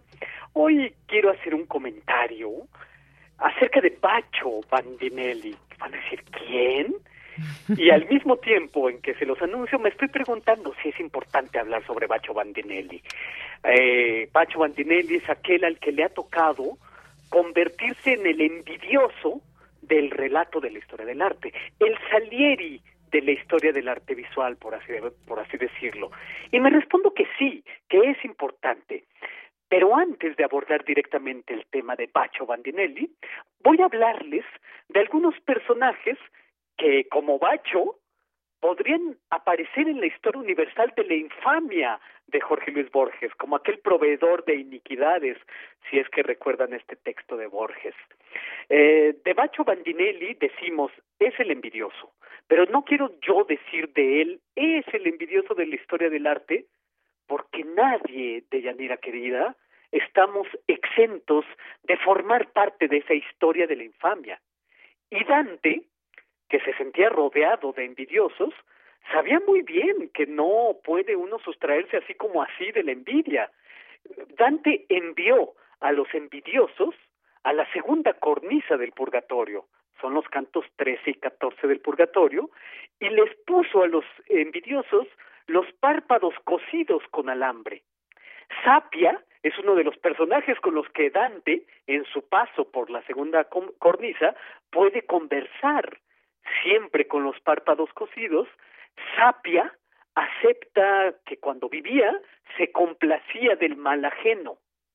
Y es entonces cuando uno de los que están purgando el pecado de la envidia, ahí en la segunda cornisa, le pregunta a Dante por qué él no tiene los párpados cosidos. Pues porque yo solamente voy de paso, dice eh, Dante, pero, y díganme ustedes si no hay gran sabiduría en Dante, dice, en su día, cuando muera, a mí también me coserán los párpados. Es decir, Dante acepta eh, una poca de envidia. ¿A quién envidiaba Dante? Pues quién puede decirlo. Ahí está esa otra historia que a mí me gusta mucho contar sobre el pintor eh, del Renacimiento, Antonio Veneziano, su tierra natal era Venecia, y en Venecia los ojos de sus compatriotas estaban bien cerrados para su obra. Ojos bien cerrados, es decir, bien cosidos como el castigo de los envidiosos en el purgatorio de Dante. Cuando los venecianos podían vislumbrar un poco de su obra, supuraban un mal ácido. Antonio abandona los muros mohosos de su natal Venecia por la promesa de Florencia, dejó Venecia aguijoneado por los dardos certeros de los envidiosos. Antonio llevaba hincados esos dardos en su sensible corazón de artista, pero el caso es que Antonio Veneziano en Florencia se convierte en médico, deja la pintura, Antonio Veneziano, pintor y médico, se vuelve el médico de los pintores. Tomaba alternativamente el pincel o el bisturí, practicaba sangrías y pintaba al mismo tiempo al temple a la caseína. Y ocurre que Antonio Veneziano murió de un atroz dolor de estómago. La pregunta es, ¿murió envenenado el médico pintor, pintor médico Antonio Veneziano? No lo sé. Hay quienes afirman que sí. En otro episodio de esta historia de infamia, casi siempre de italianos, de pintores italianos, Rosso Fiorentino y el Primaticho tuvieron una relación de intrigas. Fueron ellos, estos dos pintores, Rosso y Primaticho, quienes concibieron lo que se llama la maniera francesa en el Palacio de Fontainebleau, aquel, aquel palacio de Francisco I, porque dejaron ahí unas obras espléndidas en la galería de Francisco I, como se la llama, y la cámara de la duquesa de Tamp, cuya parte superior está remozada de estucos y de pinturas magníficas. Y bueno, la vida de Rosso Fiorentino podemos leerla en las vidas de Giorgio Vasari. Y la biografía de Vasari sobre Rosso nos introduce al tema de la angustia en la vida de un artista, porque el espíritu de Rosso estuvo intoxicado, yo diría, de inquietud. Y la inquietud de su espíritu le hizo levantar suspicacias acerca de todos los maestros florentinos que podían enseñarle el arte de la pintura. De modo tal que Rosso Fiorentino no estudió en realidad con ningún maestro. Aprendió como aprenden los mercenarios, en plena batalla, aprendiendo a usar las armas. Y ocurre que al final de sus días, Rosso Fiorentino, ya como el gran maestro del Palacio de Fontainebleau, carcomido por la angustia, Rosso se suicida después de acusar de robo a su amigo entrañable Primaticho. ¿Por qué? Carcomido por qué dolores, Rosso acusa a su amigo Primaticho de robo.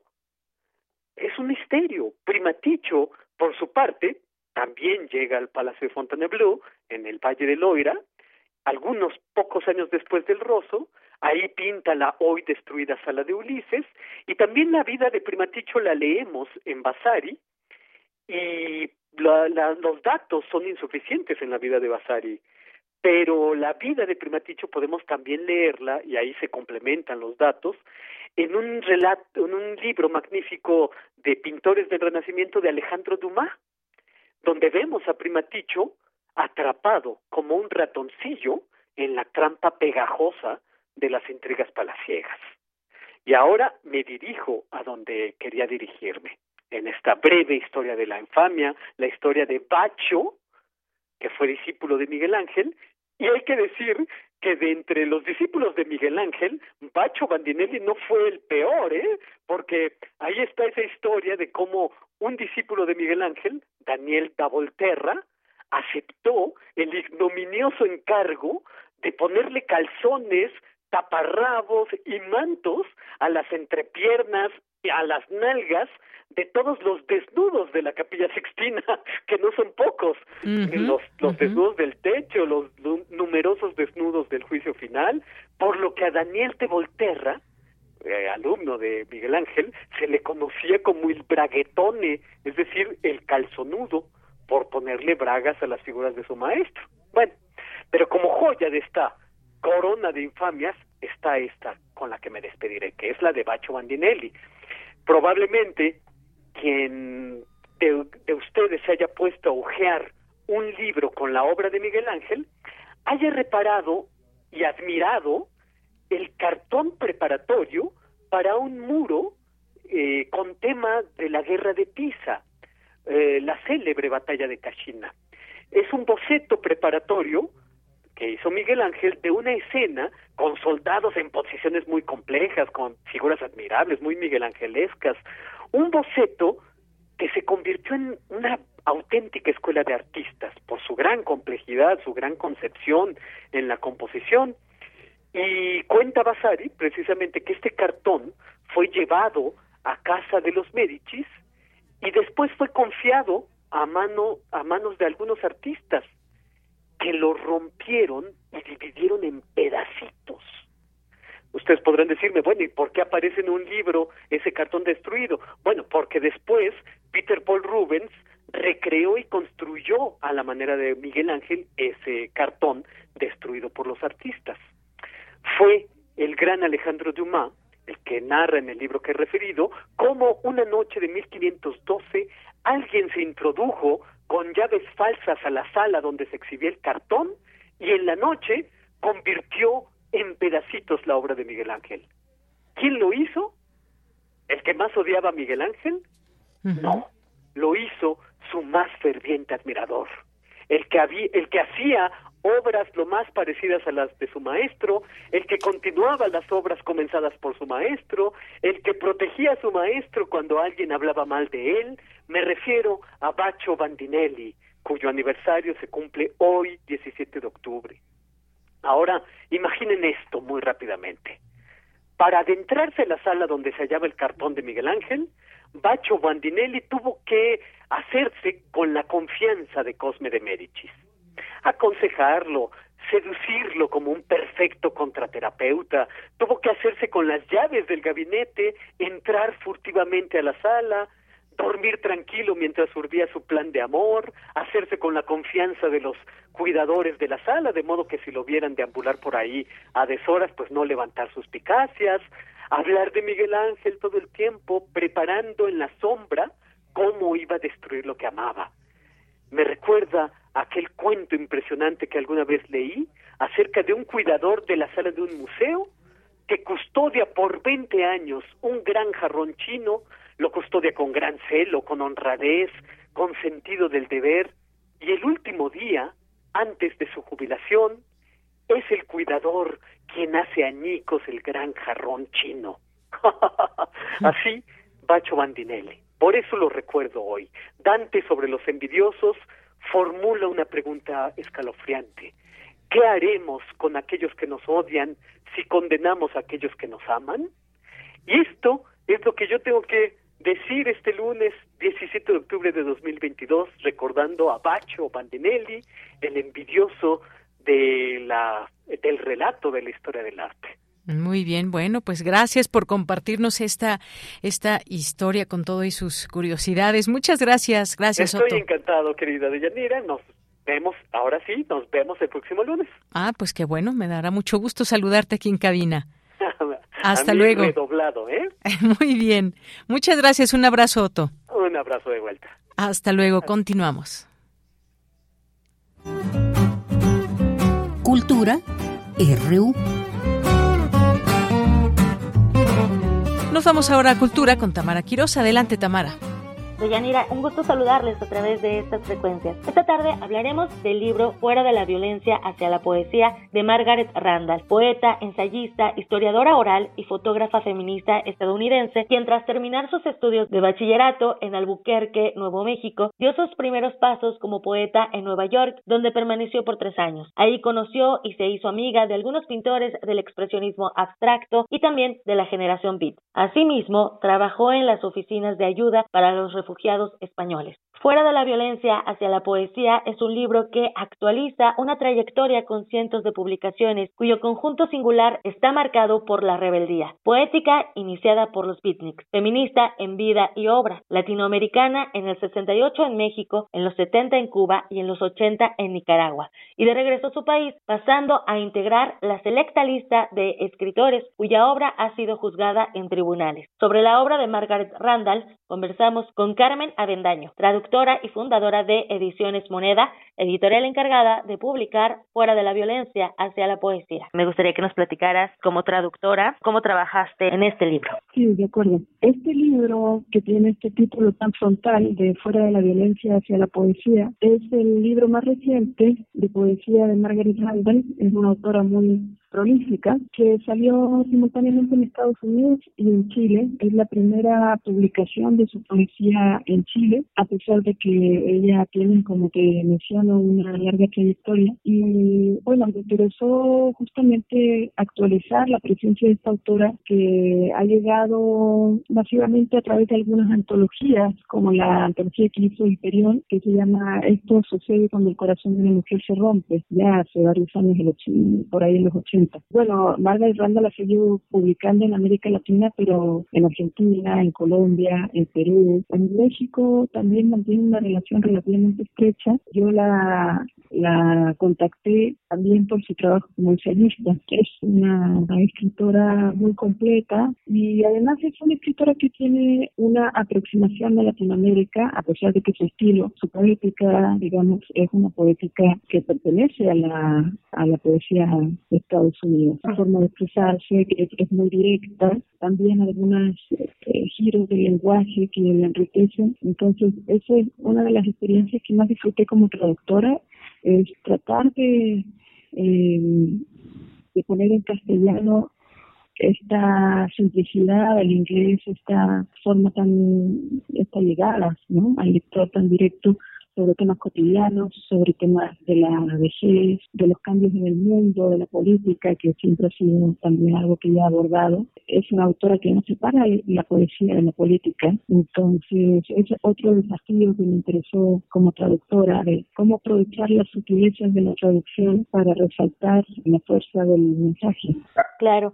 Eh, sobre esto, bueno, de, de, estas singularidades ¿no? que, que mencionas de cierta forma, también me gustaría preguntarte cómo fue trabajar, vaya, sí, eh, con además traducir a una, a una escritora que todavía está viva, ¿no? Porque muchas veces hay traducciones que se hacen, pero ya como de, escritores que existieron en otra época, por ejemplo, ¿no? Para ti, el significado de eh, poder compartir como este trabajo con una poeta contemporánea. Bueno, eso fue una de las partes más interesantes e intensas del trabajo, porque hay autores o autoras que se desprenden de su trabajo cuando pasan a manos de terceros, digamos, y hay otros autores o autoras que le dan eh, un seguimiento de cerca a lo que está sucediendo y es el caso de Margaret, que es además una trabajadora estética y política exhaustiva. Entonces, cada uno de los poemas eh, generó un diálogo. En general, ella me parece que sintonizamos bien en el tono que deberían tener los poemas,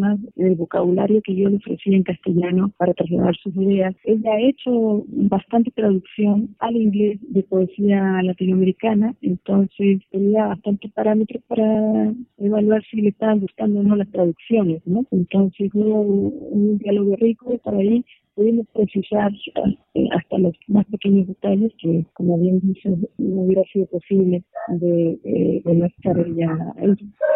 Por supuesto. Oye, y platícame también un poco de la presentación que, que se realizó el pasado 9 de septiembre. ¿Cómo lo viviste como traductora también, no? Porque, eh, y, y, lo pregunto porque sí me interesa de, de, viva voz escucharlo, ¿no? Muchas veces no les damos tanto espacio a los traductores y creo que la, la labor que hacen es bastante importante e interesante. Muchas gracias. Sí, yo también concuerdo en que la traducción, a pesar de que tiene tan mala fama, es importantísima y, y es más, diría que la traducción es inherente a la poesía. Diría que es inherente incluso al lenguaje, en el sentido de que siempre estamos, eh, cada idioma, diría, es una traducción del mundo, ¿no? Entonces, eh, un ejercicio de traducción de poesía generalmente es un diálogo entre un mundo y otro. Entonces, eh, por eso es algo muy rico. Y bueno, durante la presentación que tuvimos en la Casa del Poeta, también ella pudo, además de dar lectura a sus poemas, expresar desde dónde ella estaba escribiendo este libro, ¿no? Como una mujer mayor que se encuentra en un momento del mundo muy complejo, que también es sometida al trato al que son sometidas las mujeres mayores desde el sistema médico, por ejemplo, y además que se revela en un sentido de, demostrarse en toda su plenitud, tanto en la plenitud de su presente, de su memoria y de su manera de pararse ante el futuro. Oye, y también me gustaría preguntarte, Carmen, rapidísimo, aprovechando que, que estamos en este enlace, que me platicaras de Ediciones Moneda. Fuera de la violencia hacia la poesía es lo que hoy nos reúne, sin embargo, bueno, también tienen otras traducciones, ¿no? Sí, el, el proyecto editorial de Ediciones Moneda lo llevo yo, surgió en Chile en 2017, primero con la, traducción de la poesía de Stefan Mallarmé, que es un autor eh, que a pesar de ser no tan conocido como otros de sus contemporáneos franceses como Baudelaire o Rimbaud o el mismo Verlaine, eh, es un poeta que de cierta manera está adelantado a su tiempo, eh, muchas de las preocupaciones que después heredarían José Luis Amalima, Vallejo, incluso poetas hasta nuevas generaciones y de otras ramas artísticas. ¿no? A partir de Malarmé también publicamos una traducción por primera vez al castellano del poeta griego Luis Sasturi, un poeta del siglo XX, de entreguerras, muy sombrío y surrealista, o, aparentemente surrealista, digamos a la griega, que como te digo, la tradujo una poeta chilena, traductora de griego. Y bueno, esta traducción es algo que hemos combinado con la poesía y con el testimonio. Son las líneas que en el fondo están también siempre buscando ponerse en, en temas espinosos del lenguaje, ¿no? tanto la traducción como el testimonio. Carmen Avendaño, fundadora de Ediciones Moneda y traductora de Fuera de la Violencia hacia la Poesía, gracias por acompañarnos en este espacio radiofónico. Y antes de regresar a la cabina, nos despedimos con un poema en voz de Margaret Randall, con la traducción de Carmen Avendaño.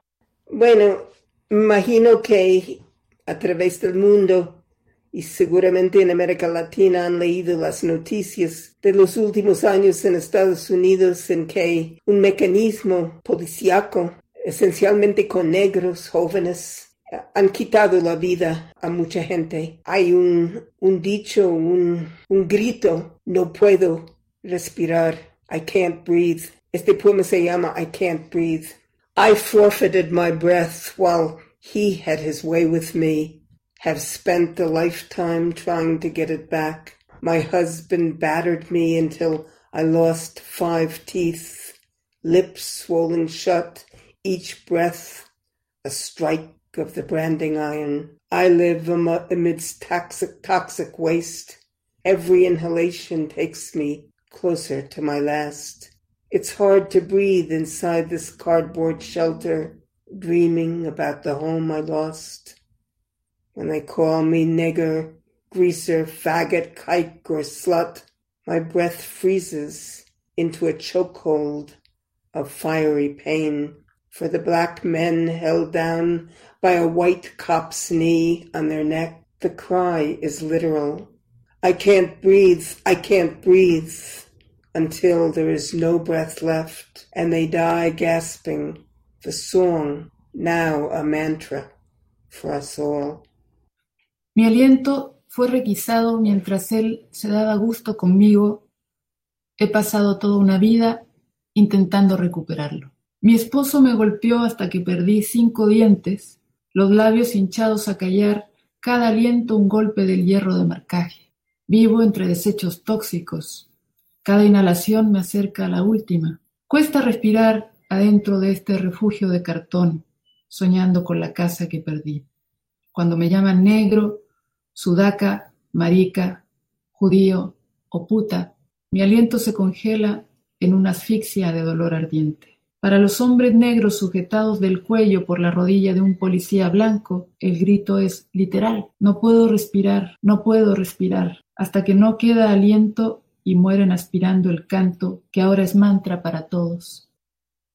Bien, pues muchas gracias. Gracias, Tamara, por la sección de cultura. Y ya casi nos vamos, nos vamos a despedir con esta canción, Comfortably Numb, que eh, una de las canciones que cantó Roger Waters este fin de semana aquí en nuestro país, con sus mensajes intensamente políticos a lo largo de estas horas que tanto viernes como sábado nos compartió. Gracias a todo el equipo, a nombre de todos soy Deyanira Morán. Buenas tardes, buen provecho y hasta mañana.